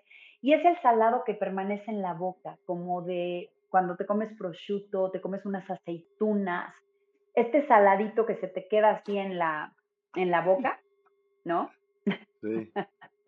Entonces, hay muchos adictos al umami porque provocan shot de dopamina. La dopamina sintética está en muchos productos farmacéuticos generando la misma reacción en el cerebro que es el shot de la delicia y el, bienestar superficial. ¿Ok? Todos padecemos algún tipo de adicción. Todos. Es importante saber cuáles son nuestras adicciones para poder saber cómo sanarlas. Y cuando digo sanarlas, no es que nos vamos a quitar por completo en esta radicalidad, sino que vamos a aprender a balancear, porque la adicción, ustedes saben, o vamos a preguntarle aquí a la audiencia, ¿cuál es lo opuesto a la adicción? Hábito. En una sola palabra, empieza con C. ¿Cordura? Con C. Control. Conexión. Conexión. La conexión contigo te permite reducir tus adicciones. La conexión contigo te permite tocar más ese espacio de autocuidado, de amor propio, pero otra vez está, yo no creo que en esta vida alguien pudiese quitar y despertar y sanar todas las memorias que están guardadas en él. ¿No? Memorias pues bioquímicas, memorias emocionales, memorias mentales. Y tienes DNA, o sea, vienes de una línea, entonces a fuerza. que también traen información genética de las adicciones. Y vivencias. Ah, por supuesto, por supuesto. O sea, en esta complejidad de lo que cada uno somos como seres humanos. A fin de cuentas es lo que te llevó a sobrevivir o les llevó a sobrevivir en el pasado, lo que tú quieras, malo y bueno. Efectivamente olvídate malo y bueno. Imagínate en ciertas épocas sobrevivir. Debe de estar mucho más difícil porque no había los avances que hay hoy para un friego de cosas, ¿no? O sea, por ejemplo, mis bisabuelos o mis abuelos. Y creo que aún así ellos podrían o pudieron ser incluso mucho más reales y mucho más felices entrando en este balance, ¿me entiendes? Yo creo que hoy hay muchísimo más. Bueno, claro, allí no había ni estadísticas, ni sabíamos cómo, cómo se podía de estrés. pero sin pues embargo. Es que, a ver, tú aquí estás, pero estás atiborrado, ativo, para donde voltees, encuentras una frecuencia este, que te jode, pues. O sea, todo, desde el radio hasta el wifi, hasta la luz que estás bien, todo, todo te jode. Y luego todas las informaciones que vienen por todos, todos lados. Los estímulos, claro. Sí, es demasiado. Yo creo que antes no se padecía de esto porque tanto así. No quiere decir que no haya sido diferente, que no haya sido difícil, que no haya y volvemos a lo mismo. La historia personal de cada quien, pues es única. Es única. Lo que sí creo que antes estaban mucho más en relación con su humanidad tenían, tenían menos información, por tanto no tenían...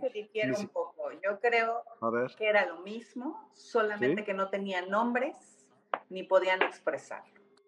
No, obvio era lo, si mismo. El ser humano no hubiera tenido la necesidad de, y la angustia y todas las adicciones y todo el rollo, no hubiéramos llegado a donde estamos porque no hubiera tenido hambre de crecer ni de conocer. Yo creo que era lo mismo, pero no había capacidad ni de expresarlo, ni tenía nombre. Hoy todo tiene nombre. Entonces hoy podemos eh, argumentarnos un millón de heridas, un millón de dolores, un millón de angustias, un millón de cosas que antes no tenían nombre. Antes era, ay, cálmate, duérmete un ratito y con eso se te quita. Ay, por favor, no, no, no me vengas con tonterías. Tómate un caldito caliente de pollo y con eso se te quita. Y con eso te curabas. Claro. Ponte una toallita húmeda en el vientre y te curas. y era un apapacho diferente. Y era lo que acabas de decir bien, Lupita, apapacho. Exacto. El apapacho, el que un caldito caliente te cayera a la panza. Claro. El estás súper intolerante, súper vete a dormir. O sea, ahí viene la sabiduría ancestral. Lo más básico, por eso siempre digo, necesitamos regresar la confianza a lo básico, a lo más básico de nosotros, porque eso es lo que nos permite entrar en relación. ¿No? Nos encanta la complejidad. ¿Cómo vamos a entender la complejidad si no entendemos lo básico de nosotros mismos? Absolutamente. No. Absolutamente. Pero sí creo que antes la pasaban mal también.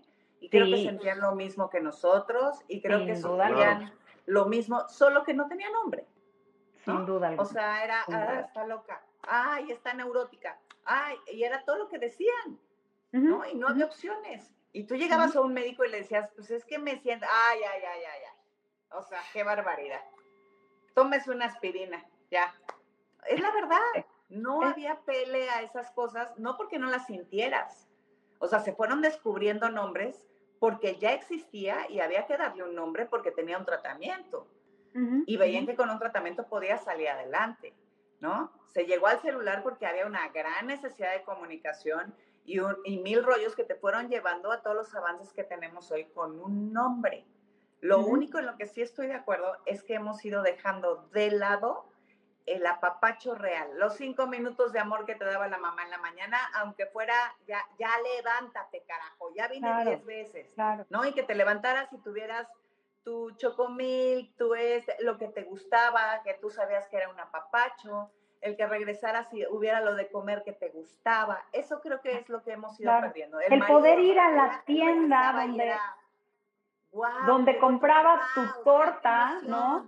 Y te ponías a platicar con doña Chonita de cinco minutos de algo. Aquí no, ya se ha perdido todo eso. O sea, ya aquí vas al súper, buenas tardes, es todo. O sea, ni te miran a los ojos, te cobran. Me explico, todo se ha perdido. O sea, se han perdido tantas cosas que es como volver a, a lo ancestral. Y no porque lo ancestral tenga, o sea, sea de millones de años, lo, lo de antes lo que nos antecedió y volver a esa comunicación mucho más sensible, ¿no? Del apapacho. Claro. Este, este bienestar de, ah, qué rico se siente este apapacho. Y todo, a todos nos encanta el apapacho. O sea, ¿a quién no le encanta el apapacho? Bueno, yo soy fan del apapacho, o sea, de mil maneras. Yo también. Entonces, y, y soy muy dura y puedo ser un sargento, pero procuro dar todo el apapacho que pueda. ¿No? O sea, todos llegamos hoy en día, lo más común es escuchar, troné una relación de cualquier tipo porque se acabó el amor. ¿No es cierto? Se nos acabó el amor, se nos acabó la pasión, se nos acabó el encanto. Ah, perfecto. Ah, son cosas que de verdad no podemos procurar, que de verdad no podemos cultivar, eh, renacer, volver a formar. Es que es mucho más fácil decir, no, no, bueno, es que yo tengo unas heridas bien cañonas, yo necesito psiquiatra, yo necesito ir a terapia, este, pero esto ya se acabó porque me está haciendo daño. Y es muy fácil. Y lo hacemos con los hijos, y lo hacemos con los papás, y lo hacemos con todo el mundo. No, y ahí es cuando empieza este patrón de repetición en donde te vas dando cuenta que es una constante, que no son los hijos, que no era el güey, que no son tus papás, o sea, que eres tú en relación con todos ellos. Exacto. Claro. Y que no es la 35 blanca de botones dorados que no has comprado. Claro. Sí, sí, sí. Entonces, bueno, aquí tomar, por ejemplo, pues un, un break antes de irle dando como el, el, el closure a, a, esta plática fascinante es, pues, entrar como en estos cuestionamientos, ¿no? O sea, ¿de qué huimos? Saber qué de qué estamos huyendo de pronto, qué es lo que estamos evadiendo, qué estamos negando o suprimiendo, qué es aquello que no queremos ver, ¿no? Si podemos identificar nuestras adicciones, cuáles son las propias, en dónde me excedo, en dónde y cuándo, y cómo me siento cuando sucede eso. ¿no? Ubicar qué es lo que nos hace sentir bien momentáneamente, pero que pronto regrese ese sentimiento de malestar, nos va dando mucha guía también para poder empezar a hacer algo diferente. Porque cuando queremos saber algo, normalmente ¿qué hacemos? Pregunta. Así es. ¿Y a quién le pregunto? Pregúntate a ti. O sea, las respuestas están dentro de uno mismo y lo hemos sabido, nos lo ha dicho todos los maestros, ¿no? Nos lo dice Osho, nos lo dijo Buda, nos lo dice, pero no lo creemos. No lo creemos. Y no lo creemos y desgraciadamente esas respuestas no llegan hasta que lo haces y lo haces y lo haces y lo haces. Así es, así es. Y ahí empieza realmente esta descarga de información, esta descarga de tu propia sabiduría y tus propias respuestas. Cierto. Entonces, bueno, aquí hay una gran paradoja, obviamente, la zona de confort es la menos reconfortante de todas las zonas. Sí, cierto. Porque, pero sin embargo, esa incomodidad se tolera porque es conocida. Nos cuesta trabajo enfrentar y abrazar lo que duele. Y como muchas otras cosas, también el dolor está sumamente infravalorado y desvirtuado. ¿no? Necesitamos aprender a alimentar nuestros demonios, a conocerlos, esas voces, esos patrones, esos comportamientos, esas adicciones, porque no se van, no se irán a ningún lado, jamás nos dejarán, son nuestros, punto. Pero sí podemos hacerlos amigos, podemos dejar que empiecen a cohabitar con nosotros de una manera consciente, ¿no? Y que, que vivan en paz, porque una relación de amistad, lo que hablábamos hace rato, es si les prestamos atención y cuidado, pues vas a tener contentos, como cualquier amigo, como cualquier relación que se nutre. La cuestión aquí es que tenemos a nuestros demonios famélicos, están completamente abandonados, ¿no? Con este, con este constante pedir sin tener, obviamente, el, el resultado de la atención de nosotros mismos para poder entrar en reconocimiento con ellos y en una mejor integración. Entonces, la enfermedad del mundo ahorita es la que predomina en las personas, es, son egos muy lastimados. Es la enfermedad que inserta este sentimiento de superioridad, ¿no? El, la que está constantemente luchando por tener la razón, por yo sé más y la razón y la razón y la razón. Y es, son pues los niños carentes que culpan y odian en cuerpos de adultos. Y así podemos conocer muchas personas. Entonces, entrar en el juego de la dopamina adormece y silencia las hormonas saludables y sabias que son la oxitocina, la serotonina, la folícula estimulante, que de la cual no hablamos porque quise como generalizar, pero la testosterona y la progesterona. Entonces, ¿qué hacen? Las hormonas nos llevan a nuestra sabiduría espiritual, nos enseñan la humildad, el regalo de ser vulnerables y la empatía. No hay diferencia o separación, no existe el yo sí y tú no, ¿no?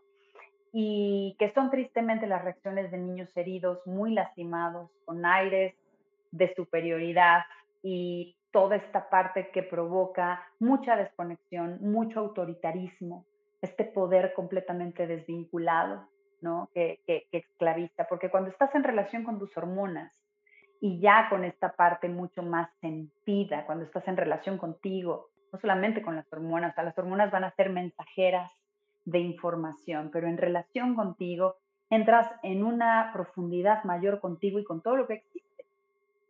Eres parte de la tierra, te sabes parte de ella, ¿no? O sea, cuando conectas con ese espacio dentro de ti, cuidas más la vida que hay en ti como cuidas la vida afuera. Entonces, hay alimentos, obviamente, para cada, para cada hormona, pero dando una generalidad, ¿no? Ahora sí que ya sabemos cuáles son bajarle al azúcar. Los altos niveles de azúcar provocan más adicción.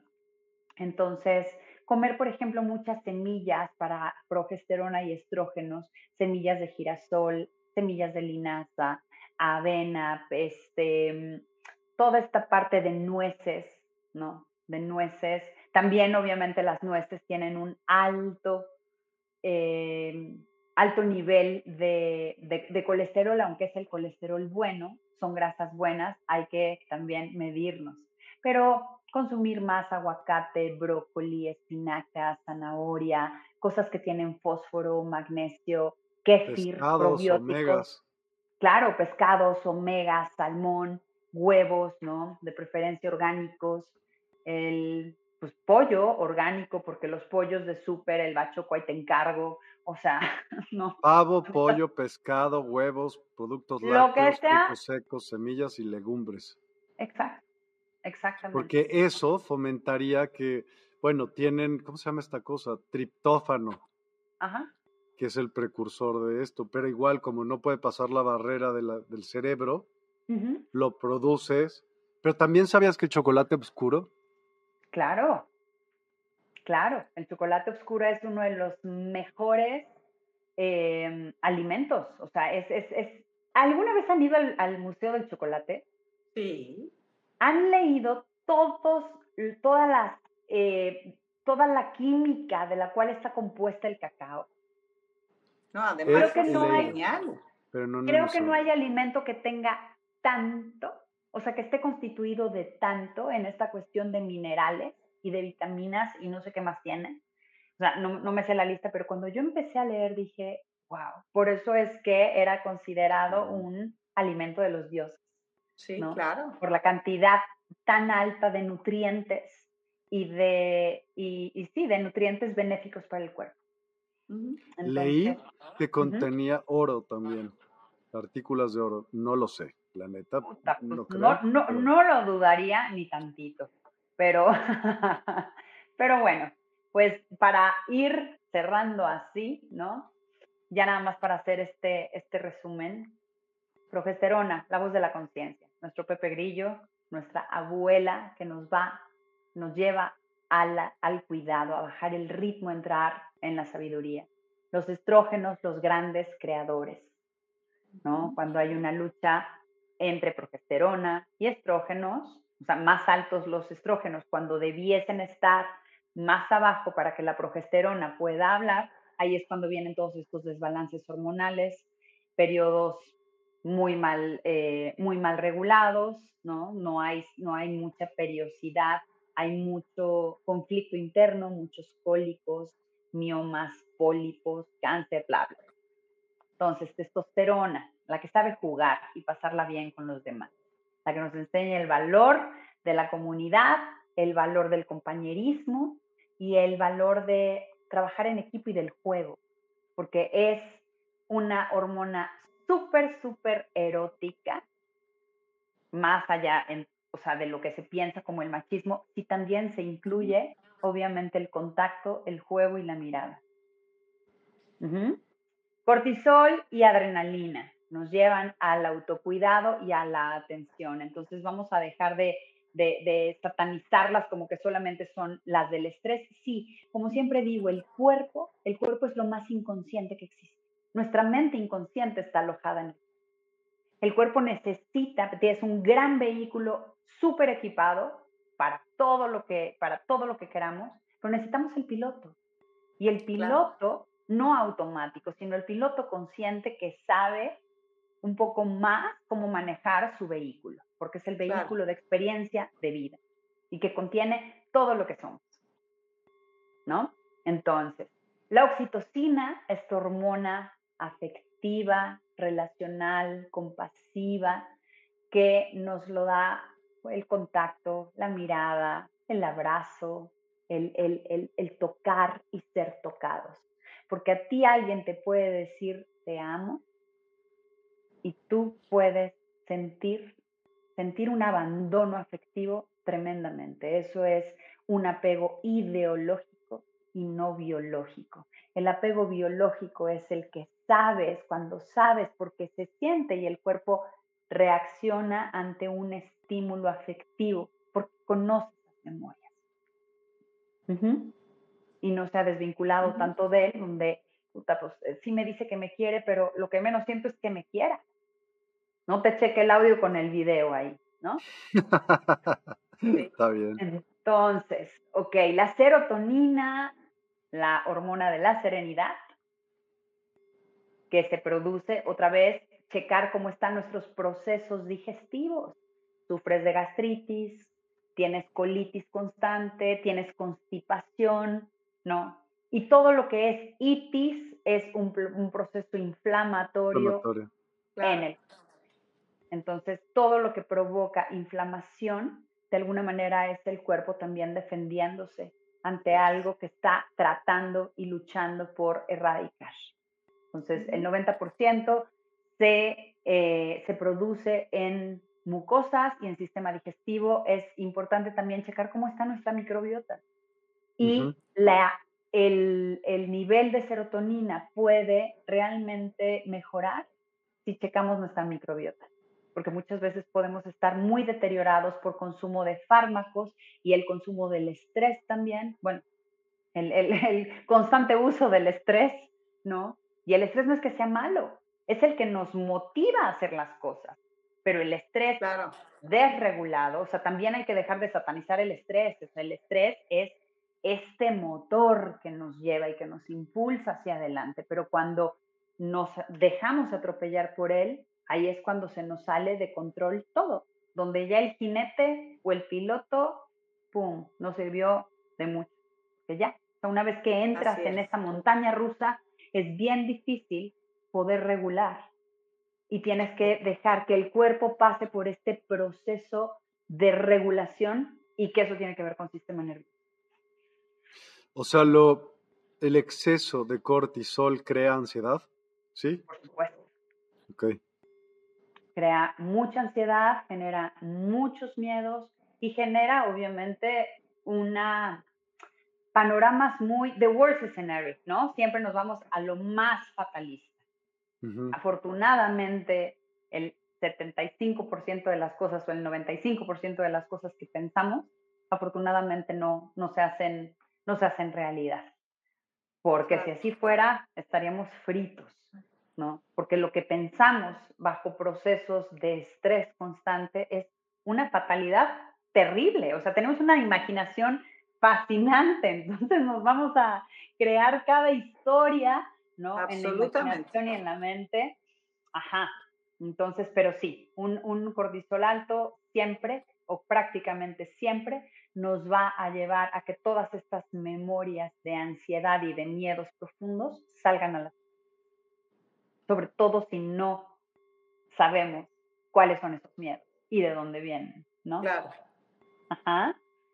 Eh, la dopamina, pues el placer y la hormona de la adicción. Si esta no estamos en contacto con nuestra dopamina y cómo generar dopamina de una manera un poco más natural, que eso balance también nuestros comportamientos adictivos o nuestros hábitos adictivos, ¿no? Para poderlos balancear en vez de irme, ya me estoy dando cuenta que ahorita quiero un chocorrolo, que ahorita ya me entró, ¿no? Así está, esta, esta ansiedad de quererme irme a devorar algo. Ponte una música, ponte tu canción favorita y ponte a bailar. Y seguramente se te va a quitar. Y cómete chocolate, ¿por qué no?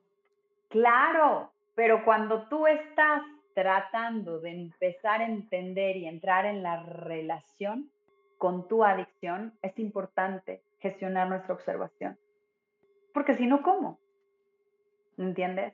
Ya una vez que tú ya estás en contacto con tus adicciones, tú puedes elegir conscientemente decir, me voy a fregar el chocolate y también me voy a, pero ya sabes, de una manera más consciente. Claro. Y pues bueno, las endorfinas que son todas estas, todas estas como salta, chispitas saltarinas, ¿no? En el cuerpo que nos provocan pues tanta alegría, este estado de gozo, ¿no? Que también puede ser, la felicidad no es una emoción, es un estado del ser. Y un estado del ser que no quiere decir que siempre vas a estar contento, o que nunca te vas a enojar, o que nunca vas a llorar, o que no vas a gritar, o que no vas a... No, es un estado del ser donde te consideras una persona feliz, estás en contacto con tus emociones, has aprendido a balancearlas más, a gestionarlas más y te permites sentirlas sin ese juicio constante o sin esta represión o supresión constante. Armonía. Ajá. En alguna ocasión dejé de fumar un rato. Y cuando superas esa ansiedad, o sea, porque es un, tiempito chiquito, bueno, no sé qué tiempo, sí. chico, la neta, o sea, pero el chiste aguantar. Después de eso me daba mucho sueño. Mucho. Entonces, estaba generando dopamina porque iba a querer un cigarro y luego al no generar esa dopamina se generó otra. ¿Cuál? ¿Serotonina? ¿Serotonina? No sé qué haya pasado en tus procesos corporales. Eh, otra vez, o sea, poder ir hacia adentro a ver bioquímicamente qué era lo que se estaba despertando, no lo sé. Lo único que sí sé es que muchas veces en una dejar una adicción cuando no estamos otra vez en relación con ellas, lo que hacemos es las transferencias. Entonces dejo de fumar, pero me da más hambre. Entonces, como más, ¿te has fijado cuánta gente deja de fumar y engorda? ¿No? O cuánta gente deja algo que ya estoy, no, no, no, no, no, ya me voy a meter al gimnasio y entonces se vuelven vigoréxicos. ¿Qué es eso? Este exceso de ejercicio y ah. este exceso de estarse moviendo. ¿Por qué? Porque, y eso también es una adicción. Y eso es una desconexión donde también estás poniendo al cuerpo en unos niveles de estrés y de resistencia terribles, pero con tal de no irte ahí, ahora va con todo con esto. Entonces es, es bien complejo, o sea, es bien complejo trabajar y poder observar las transferencias hacia las adicciones que tenemos que siguen hablando de una falta de conexión con nosotros. Y además en muchos casos cuando estás dejando algo y lo que quieres es dormir, estás evadiendo. Mejor me voy a dormir y evado la necesidad, las ganas, el deseo, mejor me voy a dormir. Y evades. Pero no curas, nada más evades. Sí, y cuando te despiertas ahí ves con qué te distraes y otra vez en Prendes un cigarro. Exacto y ya, se te quita el sueño. Y, ahí empieza, sí, y ahí empieza todo, ¿no? Entonces, claro, porque el dormir, si tú te fijas, una persona que está en depresión duerme mucho. No. Entonces está constantemente cansado porque no hay energía en el cuerpo, está burnout, está completamente, es como se te, se te quema el fusible. Energéticamente estás quemado, y es un proceso también poder salir de la depresión, pero ¿qué sucede? Como ya estoy deprimido, vámonos a la pastilla, ¿no? A generar toda esta, toda esta bioquímica cerebral donde va a balancear, pero en realidad estás, o sea, estás cortándote la cabeza.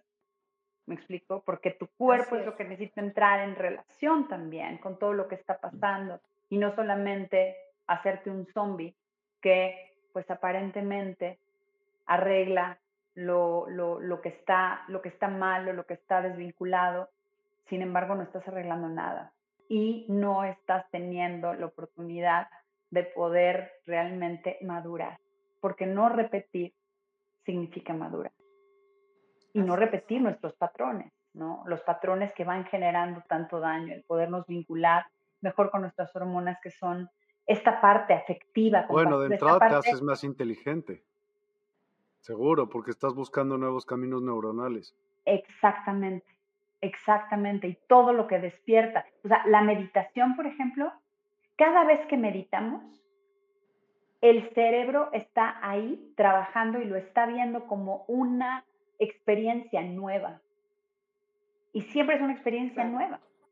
Entonces, ¿qué quieres hacer? Repetir nuevamente la ruta de estos nuevos patrones de comportamiento y de, y de relación y de sentimiento, ¿no? Para dejar de ir allá, no, no se quitan nuestras historias, no podemos deshacernos del camino recorrido por tantos años, pero sí podemos crear otros. Saber que este está ahí y que hoy elijo cada vez pasar menos por ahí. No quiere decir que nunca más, o sea, a mí el nunca más y nunca más y el jamás y el siempre, siempre, siempre, son radicalidades impresionantes en estos extremos muy infantiles también, ¿no? Muy infantiles, porque es son palabras, esa radicalidad. claro. No, y además, pero estamos como que creemos que ya nunca más vamos a ir ahí. No, no. La realidad es que vas a estar ahí otra vez. ¿Y qué crees? Ya sabes lo que es estar ahí, ya sabes lo que se siente estar ahí y ya sabes cómo has ido creando este nuevo camino por el cual hoy eliges de manera más consciente transitar. E irlo haciendo, porque como era la canción, ¿no? O sea, caminante no hay camino, se hace camino al andar. Y así es como vamos también caminando nuestros propios procesos internos y nuestros propios procesos de transformación. Cierto. Entonces, así. Dulce Almaraz tiene una pregunta. Eh, sufro mucho de colitis y yo creo que como lo dicen es más que mi cuerpo. Quiere decir algo, pero no sé qué hacer. ¿Qué consejo le das a Alma? Perdóname, Dulce Almaraz. Dulce, Dulce Almaraz. Dulce, yo te diría, sí, observa, observa mucho tus niveles de estrés. El, la colitis es obviamente el intestino sumamente inflamado, el colon inflamado, en donde muchas veces todo lo que necesitas desechar para tener una mejor digestión, emocionalmente algo no está funcionando, que obviamente tu cuerpo fisiológicamente te lo está, te lo está haciendo saber. Es mucho más fácil ir a abordar también nuestras emociones por los mensajes que nos da el cuerpo. Entonces, tratar la colitis con desinflamatorios o con no resuelve mucho. Te recomendaría quizás una, una terapia, un acompañamiento eh, enfocado también en ir viendo, ¿no? O sea, más que ver qué hizo tu abuelita y cuál es tu historia del pasado, ver qué hábitos también de alimentación y cómo puedes ir bajando un poquito este estrés y esta quizá cronicidad, porque muchas de nuestras cosas eh, que traemos se vuelven crónicas. Entonces también preguntarte, ¿hace cuánto tienes colitis? ¿Cuándo apareció? y si puedes empezar a hacer esta relación de cuándo es cuando se despierta un, proceso de colitis, un proceso de inflamación más fuerte en ti. Entonces, son preguntas como de la canasta básica, empezar a, empezar a hacernos cuándo empezó esto, cuánto tiempo llevo, porque nos acostumbramos también como a vivir con piedras en el zapato. Sí. ¿No? Y en vez de quitarnos la piedra en el zapato, seguimos caminando con la piedra en el zapato. Porque tan, a veces es, incluso es tan paradójico, tan absurdo que podemos decir, esta piedra es mía. o sea, la piedra es mía porque me he acostumbrado tanto a ella que es mía. Y no nos la queremos quitar. Entonces, esto es empezar a entrar en relación también mucho más profunda y directa con nuestro cuerpo. Las señales del cuerpo que es lo más comunicativo, lo más honesto, lo más noble, pero también lo más resistente y resiliente, así como lo más sabio. Lo último que enferma es nuestro cuerpo. Primero nos enfermaron nuestros pensamientos, Todo la cabeza. primero nuestras emociones, efectivamente, y nuestra falta de relación con él. Tan resistente es el cuerpo que es lo último que enferma hasta que nos dice, güey, ya, que ahora sí ya párale, ya párale. Entonces todo viene del que maneja el cuerpo, tu conciencia. ¿Cómo, le dirías tú a eso que maneja el cuerpo? A ver. Yo creo ¿Hasta que dónde? Tu conciencia, tu conciencia, o sea, tu conciencia de ti, la conciencia de ti, de lo que tienes, de lo que eres, de lo que sientes, de lo que piensas y de cómo estás en relación con eso. Poco a poco. ¿Qué opinan? ¿Que alma y conciencia pueda ser lo mismo? O sea, por ejemplo, ¿no? Tú dices que no. ¿Por qué? Yo digo no, yo creo que el alma es algo sublime y la conciencia es algo tangible. O sea, es algo humano, 100% humano que tú puedes manejar y que tú puedes dominar y que tú puedes tener conciencia de él. Y el alma, si existe como tal, obviamente es algo absolutamente espiritual, sin control humano. ¿A qué te refieres con espiritual? A que es algo que, es una esencia, digamos que es eh, la chispa que alimenta el cable. Y la conciencia diría yo que es el cable. O sea, tienes completa, eh, eh, completo dominio, completo poder sobre la conciencia, porque obviamente está generada por tus emociones, sentimientos, por tus vivencias, por mil cosas, pero estás consciente de lo que existe, ¿no? El alma es algo que puedes sentir, que puede estar ahí, pero que no puedes tener ese dominio o ese control sobre ella. Pero de la conciencia. Un poco ahí. Vas. Yo difiero un poco porque el espíritu, para mí, o sea, el espíritu y alma, esas las encuentro diferentes. Sin embargo, como conciencia o como alma es la tejedora de la experiencia, como yo la veo, como yo la vivo, la tejedora de tu experiencia humana, la que le da sentido y propósito. ¿Cómo percibes? ¿Sí? Sí, ¿cómo significas? ¿Qué, ¿Qué está significando esto que estás haciendo? Lo que le da sentido y propósito y una significancia a esta vida que tienes en un plano humano. El espíritu es esta fuerza, ¿no? Esta fuerza nata es lo que mantiene vivo a tu cuerpo, porque tú puedes estar en completa desvinculación con tu cuerpo y tu cuerpo sigue haciendo su Aunque esté abandonado, aunque esté, no estés en relación con él, ahí está esa fuerza que es la fuerza del espíritu, la fuerza del misterio. Pero para mí es esa, el alma que es ese hilo conductor que se conecta hacia el espíritu y hacia la sabiduría de tu espíritu, de tu ser espiritual, de tu ser sabio, de tu ser emocional, de tu ser consciente, ¿no? El que hace que puedas traer de la oscuridad a la luz. No se puede todo, pero algo fundamental, creo que sí. O sea, para poder ir haciendo mejoras en tu vida, creo que sí. Y ya para cerrar, me gustaría leerles una cositita que es de Carl Jung, que me parece fascinante. Es no hay llegada a la conciencia sin dolor. Las personas harán lo que sea, no importa cuán absurdo sea, para evitar enfrentarse con su propia alma. Uno no se vuelve iluminado imaginando figuras de luz sino solamente haciendo la oscuridad consciente. Y esto es de Carl Jung. Gracias, gracias. Me gustó. Sí, está fascinante ¿Cuál es la diferencia otra vez entre alma y espíritu? ¿Me dices? Como yo la entiendo, ¿no? El espíritu es lo que habita en cada ser vivo, en esta naturaleza misteriosa que es lo que nos hace estar vivos, porque no estaríamos vivos si no existiese en nosotros esta fuerza más allá de nosotros. Tú te podrás morir en tu depresión, tú te querrás, te querrás morir, no le querrás encontrar sentido a nada. Sin embargo, tu cuerpo en, esta, es, en este espíritu que tiene, está haciendo sus funciones vitales para mantenerte vivo o sobreviviendo, como quieras, pero está haciendo sus Y el alma para mí sí es esta conciencia plena de ti, la que empieza a ser la tejedora. Yo le digo la tejedora.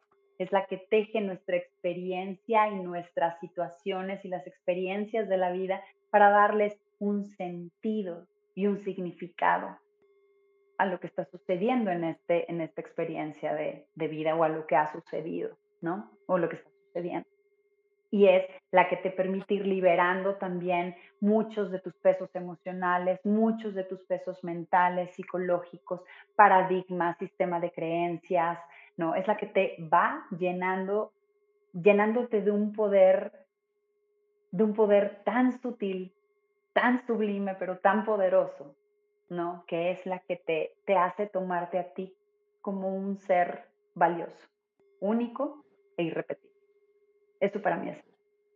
Si te pongo un ejemplo, a lo mejor podría resaltar, de cuenta, y quisiera saber si aplica o no. Vamos a decir, yo no quiero preguntarles o no, pero les voy a preguntar si ustedes hablan solos todo el chingado día. ¿Están de acuerdo? ¿No? O sea, todo el día tienes retroalimentación. Diálogo. De Diálogo. Interno, sí. ¿No? Entonces, tú hablas con el otro que también es tú,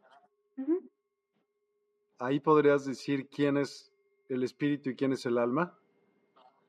No, yo creo que es, eh, eh, yo creo que es otra vez, o sea, tu espíritu es esta parte fuerza vital, esta parte viva de ti, este misterio. Creo que todas estas voces que aparecen como nuestro diálogo interno son las mismas, son un montón de voces de tu mismo yo, ¿no? Sin conciencia no hay un yo. De tu propio ego.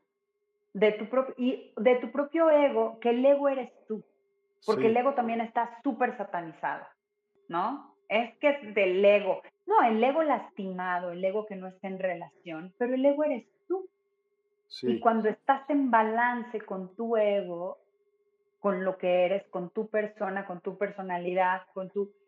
empiezas realmente a darte cuenta que no tienes una sola voz. Para mí es como simbolizar o este símbolo de la medusa. Punto. Todas las serpientes que pueden aparecer, ¿no? Como pensamientos, como estas voces compulsivas, como estas voces que a veces aterran por la cantidad de historias o narrativas que de pronto podemos escuchar o que nos avergüenzan. Sí. ¿No?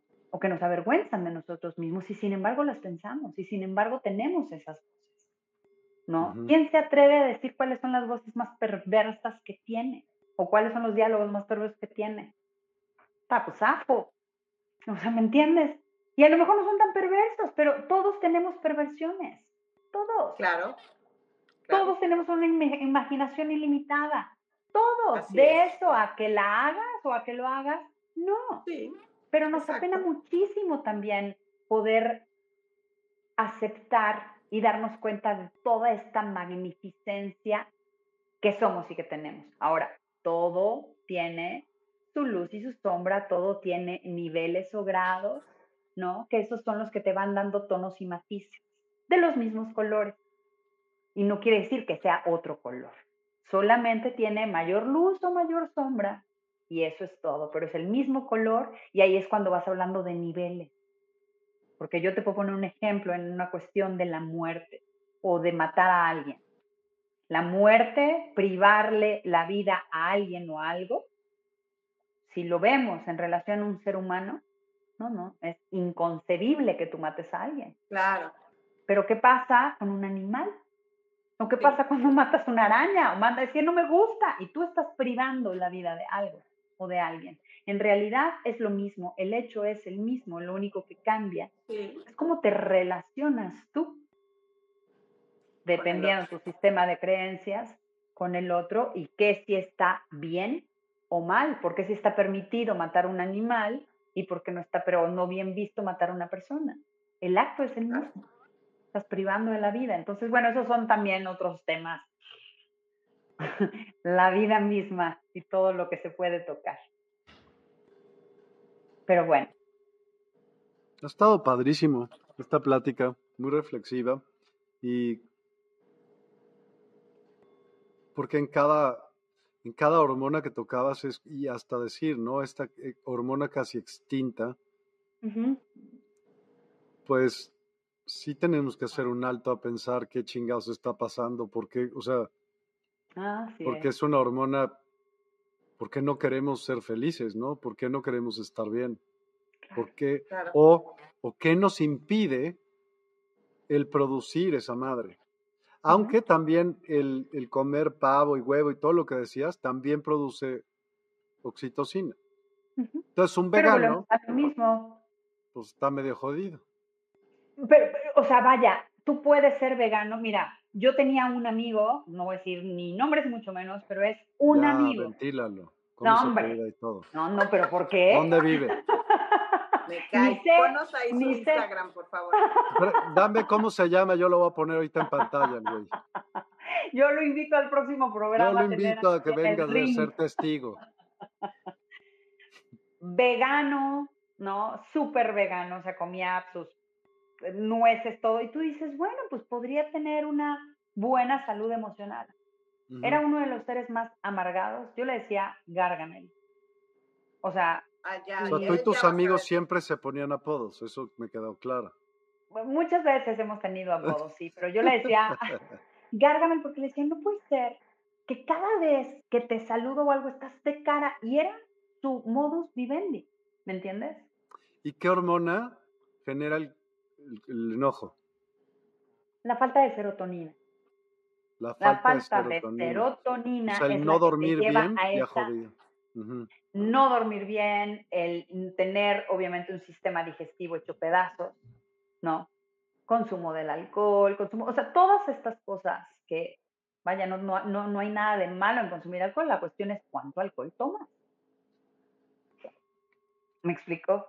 No es, o sea, no voy a decir, no, no, no, el cigarro, no, no, aquí no se trata de prohibirnos nada. Aquí se trata de entrar en relación con tu, qué te provoca, qué te produce, cómo te hace sentir.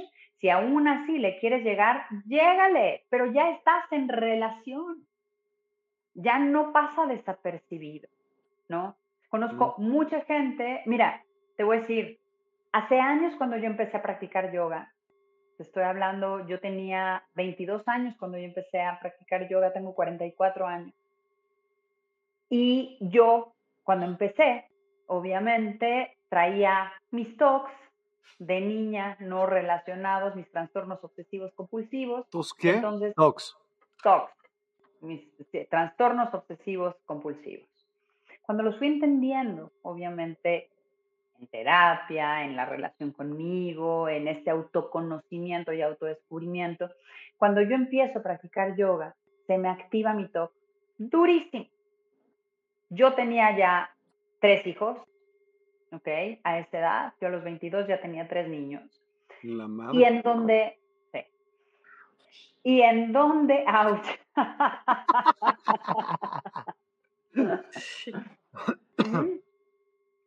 Pero ¿qué pasa? Que yo en mi mente o en mis creencias, lo que alguien que practicaba yoga tenía que hacer, entonces dejé de fumar, dejé de tomar, dejé de comer carne, practicaba todos los días así, ya sabes, en esta rigidez y en este militarizado de disciplina, disciplina, disciplina, disciplina, disciplina. A mis hijos les daba de comer solamente orgánico, puta, o sea, era así, ¿no?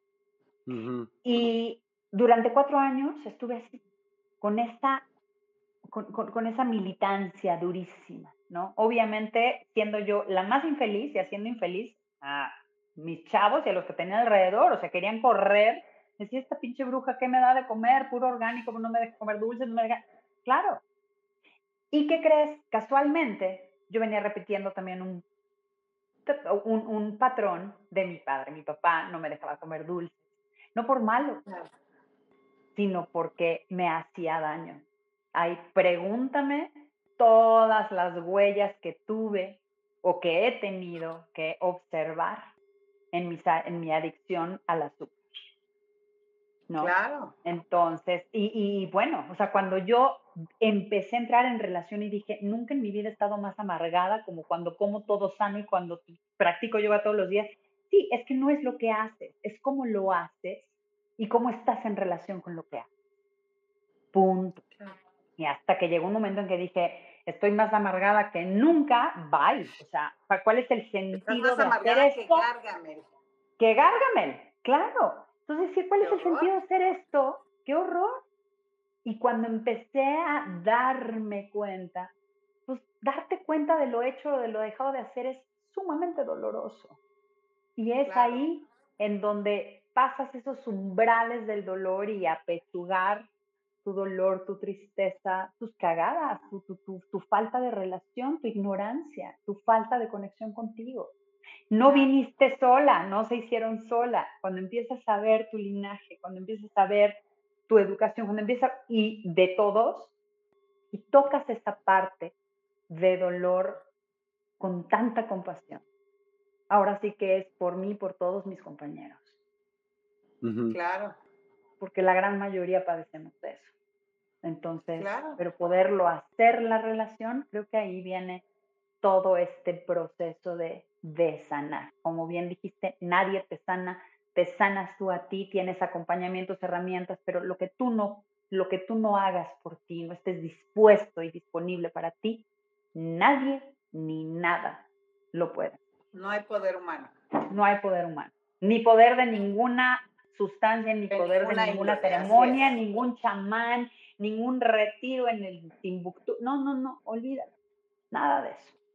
Todas esas son herramientas, pero si no hay esta disposición y disponibilidad para ti, con este enfoque de realmente empezar una relación contigo mismo, no hay poder humano.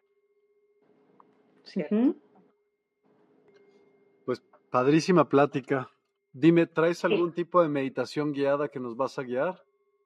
Ahorita mismo, no, pero nos lo inventamos, felices de la vida. Va, te voy a poner una frecuencia que me acaban de dar. Que, a ver, ¿qué te conecta esto? Está fuerte. Órale. Venga, pues, cuéntanos. ¿Cuánto tiempo tenemos? Lo que tú quieras. ¿Unas dos horas? Ay, cálmate tú. a las 12 de la noche vamos terminando el programa, ¿por qué no? ¿Ok? Lo que tú quieras, tú, tú me dices. Bien. No escucho las frecuencias, ¿lo estás poniendo? Todavía la voy a poner, tranquilo. Adelante. Eh, bueno, pues te invito a tomar un momento, un momento de solamente llegar a ti con mayor presencia, con mayor conciencia, en el lugar en donde te encuentras. Cierra tus ojos. No los aprietes. Deja que caiga el peso de los párpados sobre ellos. Puedes enderezar tu espalda, rotar tus hombros, empezar a sentir cómo estás en este momento. en qué superficie te encuentras sentado, sentada, donde tienes apoyados tus pies, temperatura hay en el lugar en donde te encuentras. Ubicar si tienes frío o alguna sensación de calor.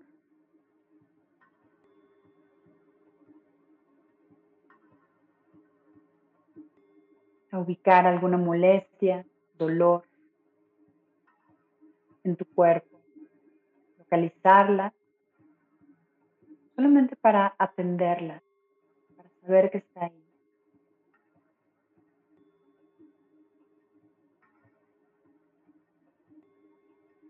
También empieza a sentir las partes cómodas de tu cuerpo. Siempre estamos transitando entre comodidad e incomodidad cuando habitamos un cuerpo. Entonces nota qué partes están cómodas.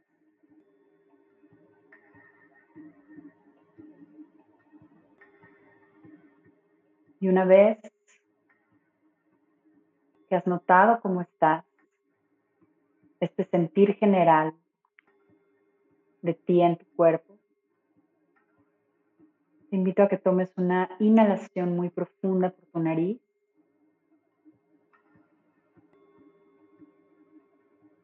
Y exhales largo y lento por nariz.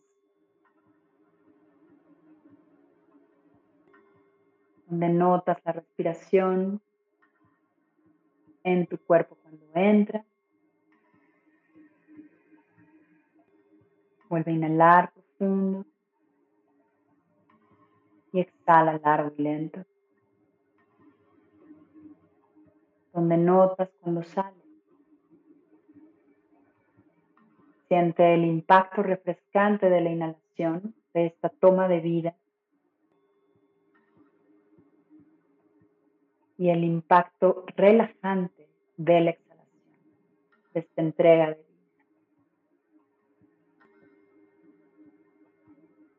en este recibir y dar, dar y recibir. Que tienes un juego de entrar en el ritmo de la vida, notar la respiración de manera consciente, notar el ritmo de la vida, el flujo de la vida, el juego de la vida. Y haz esto un par de veces más. Inhala profundo. Exhala largo y lento.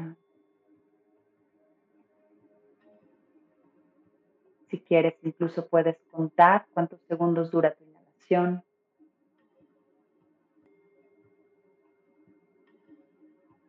Y contar los segundos de la exhalación. Casi siempre la exhalación es más larga. Nota.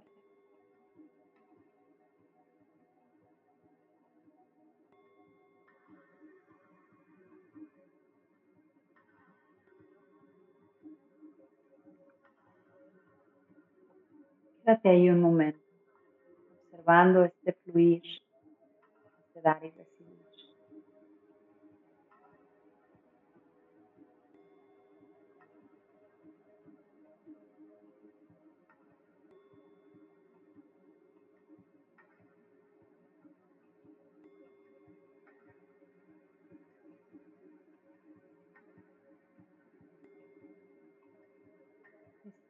minutos de atención plena, cuando los repites a lo largo de tu día, se va formando un patrón. Un nuevo patrón de conexión contigo, de atención a ti. El simple hecho de notar nuestra respiración en el lugar, en el espacio en donde nos encontramos, tener conciencia de nos va acercando a nosotros, nos va acercando a la vida dentro de nosotros y a tomar la vida dentro de nosotros.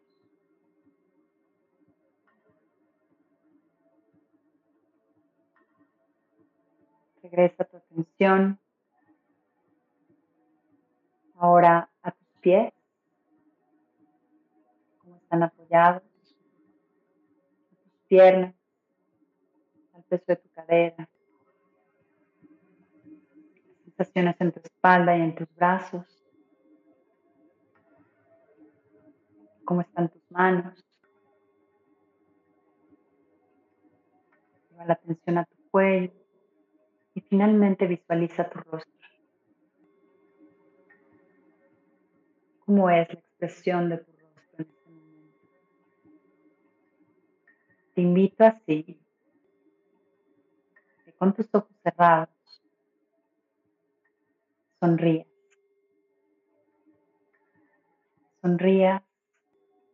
te sonrías a ti. Le sonrías a la vida, a la vida que eres, la vida que tienes, la vida que habitas. toda esa vida que ya eres.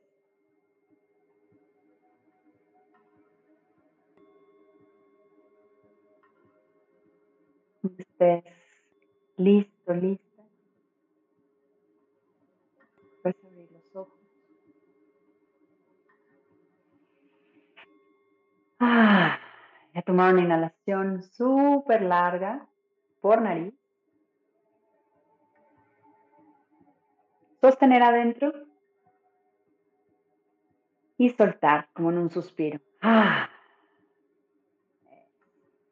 Un par de veces más, inhala. Sostén, sostén. Suelta. Ah. Y una vez más. Inhala, inhala, inhala. Sostén.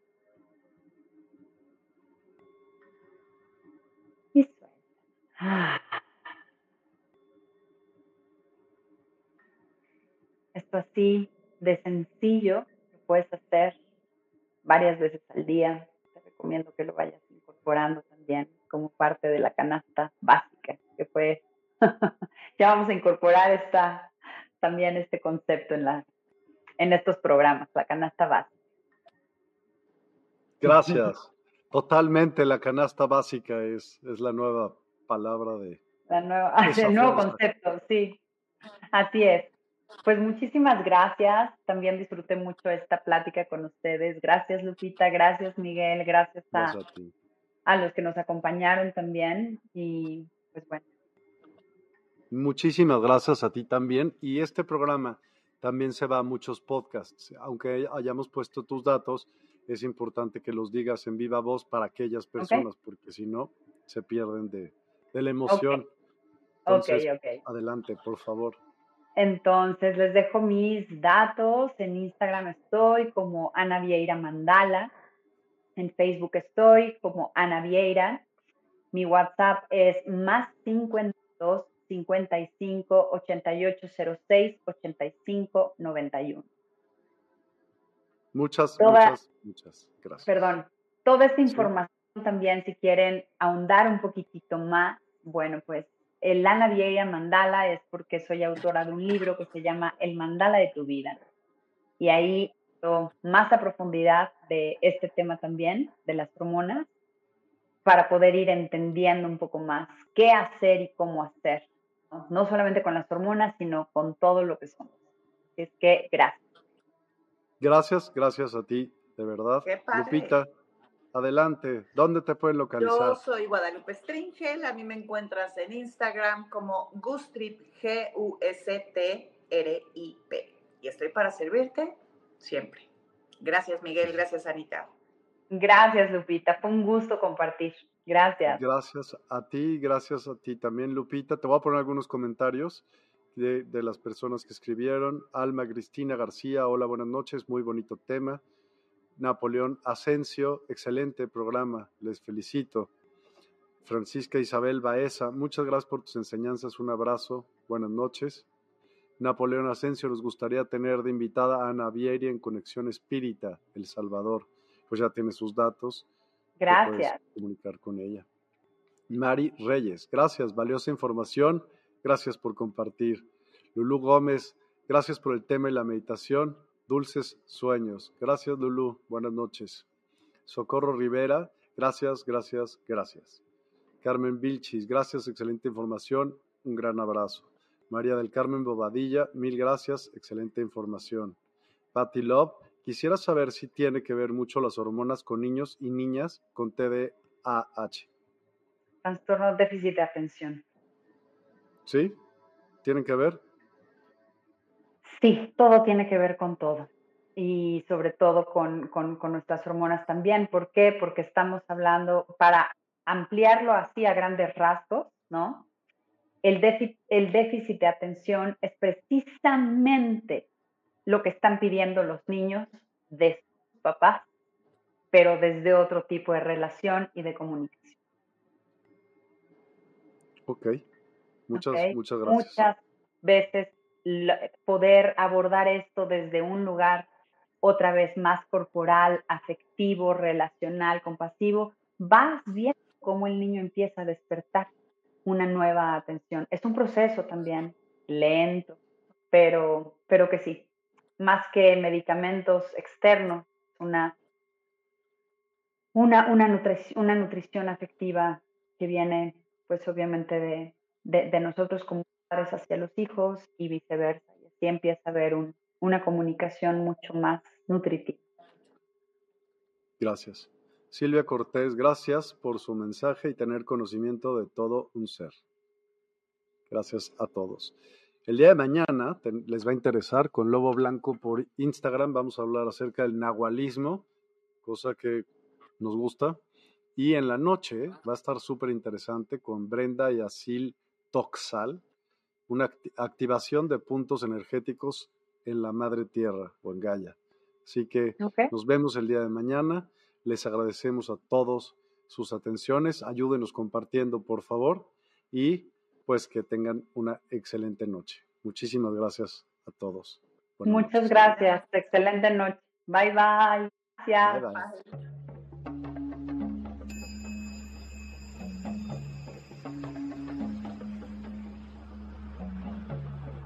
Despierta tu conciencia.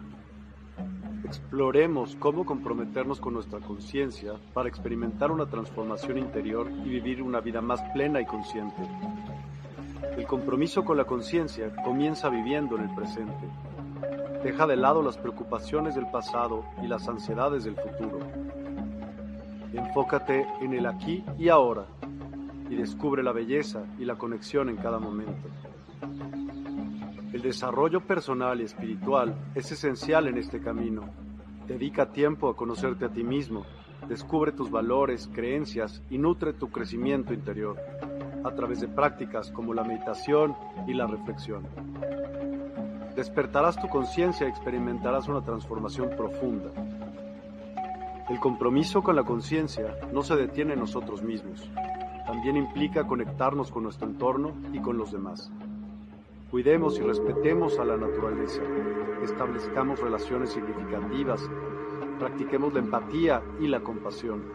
Juntos podemos construir un mundo más consciente y equilibrado.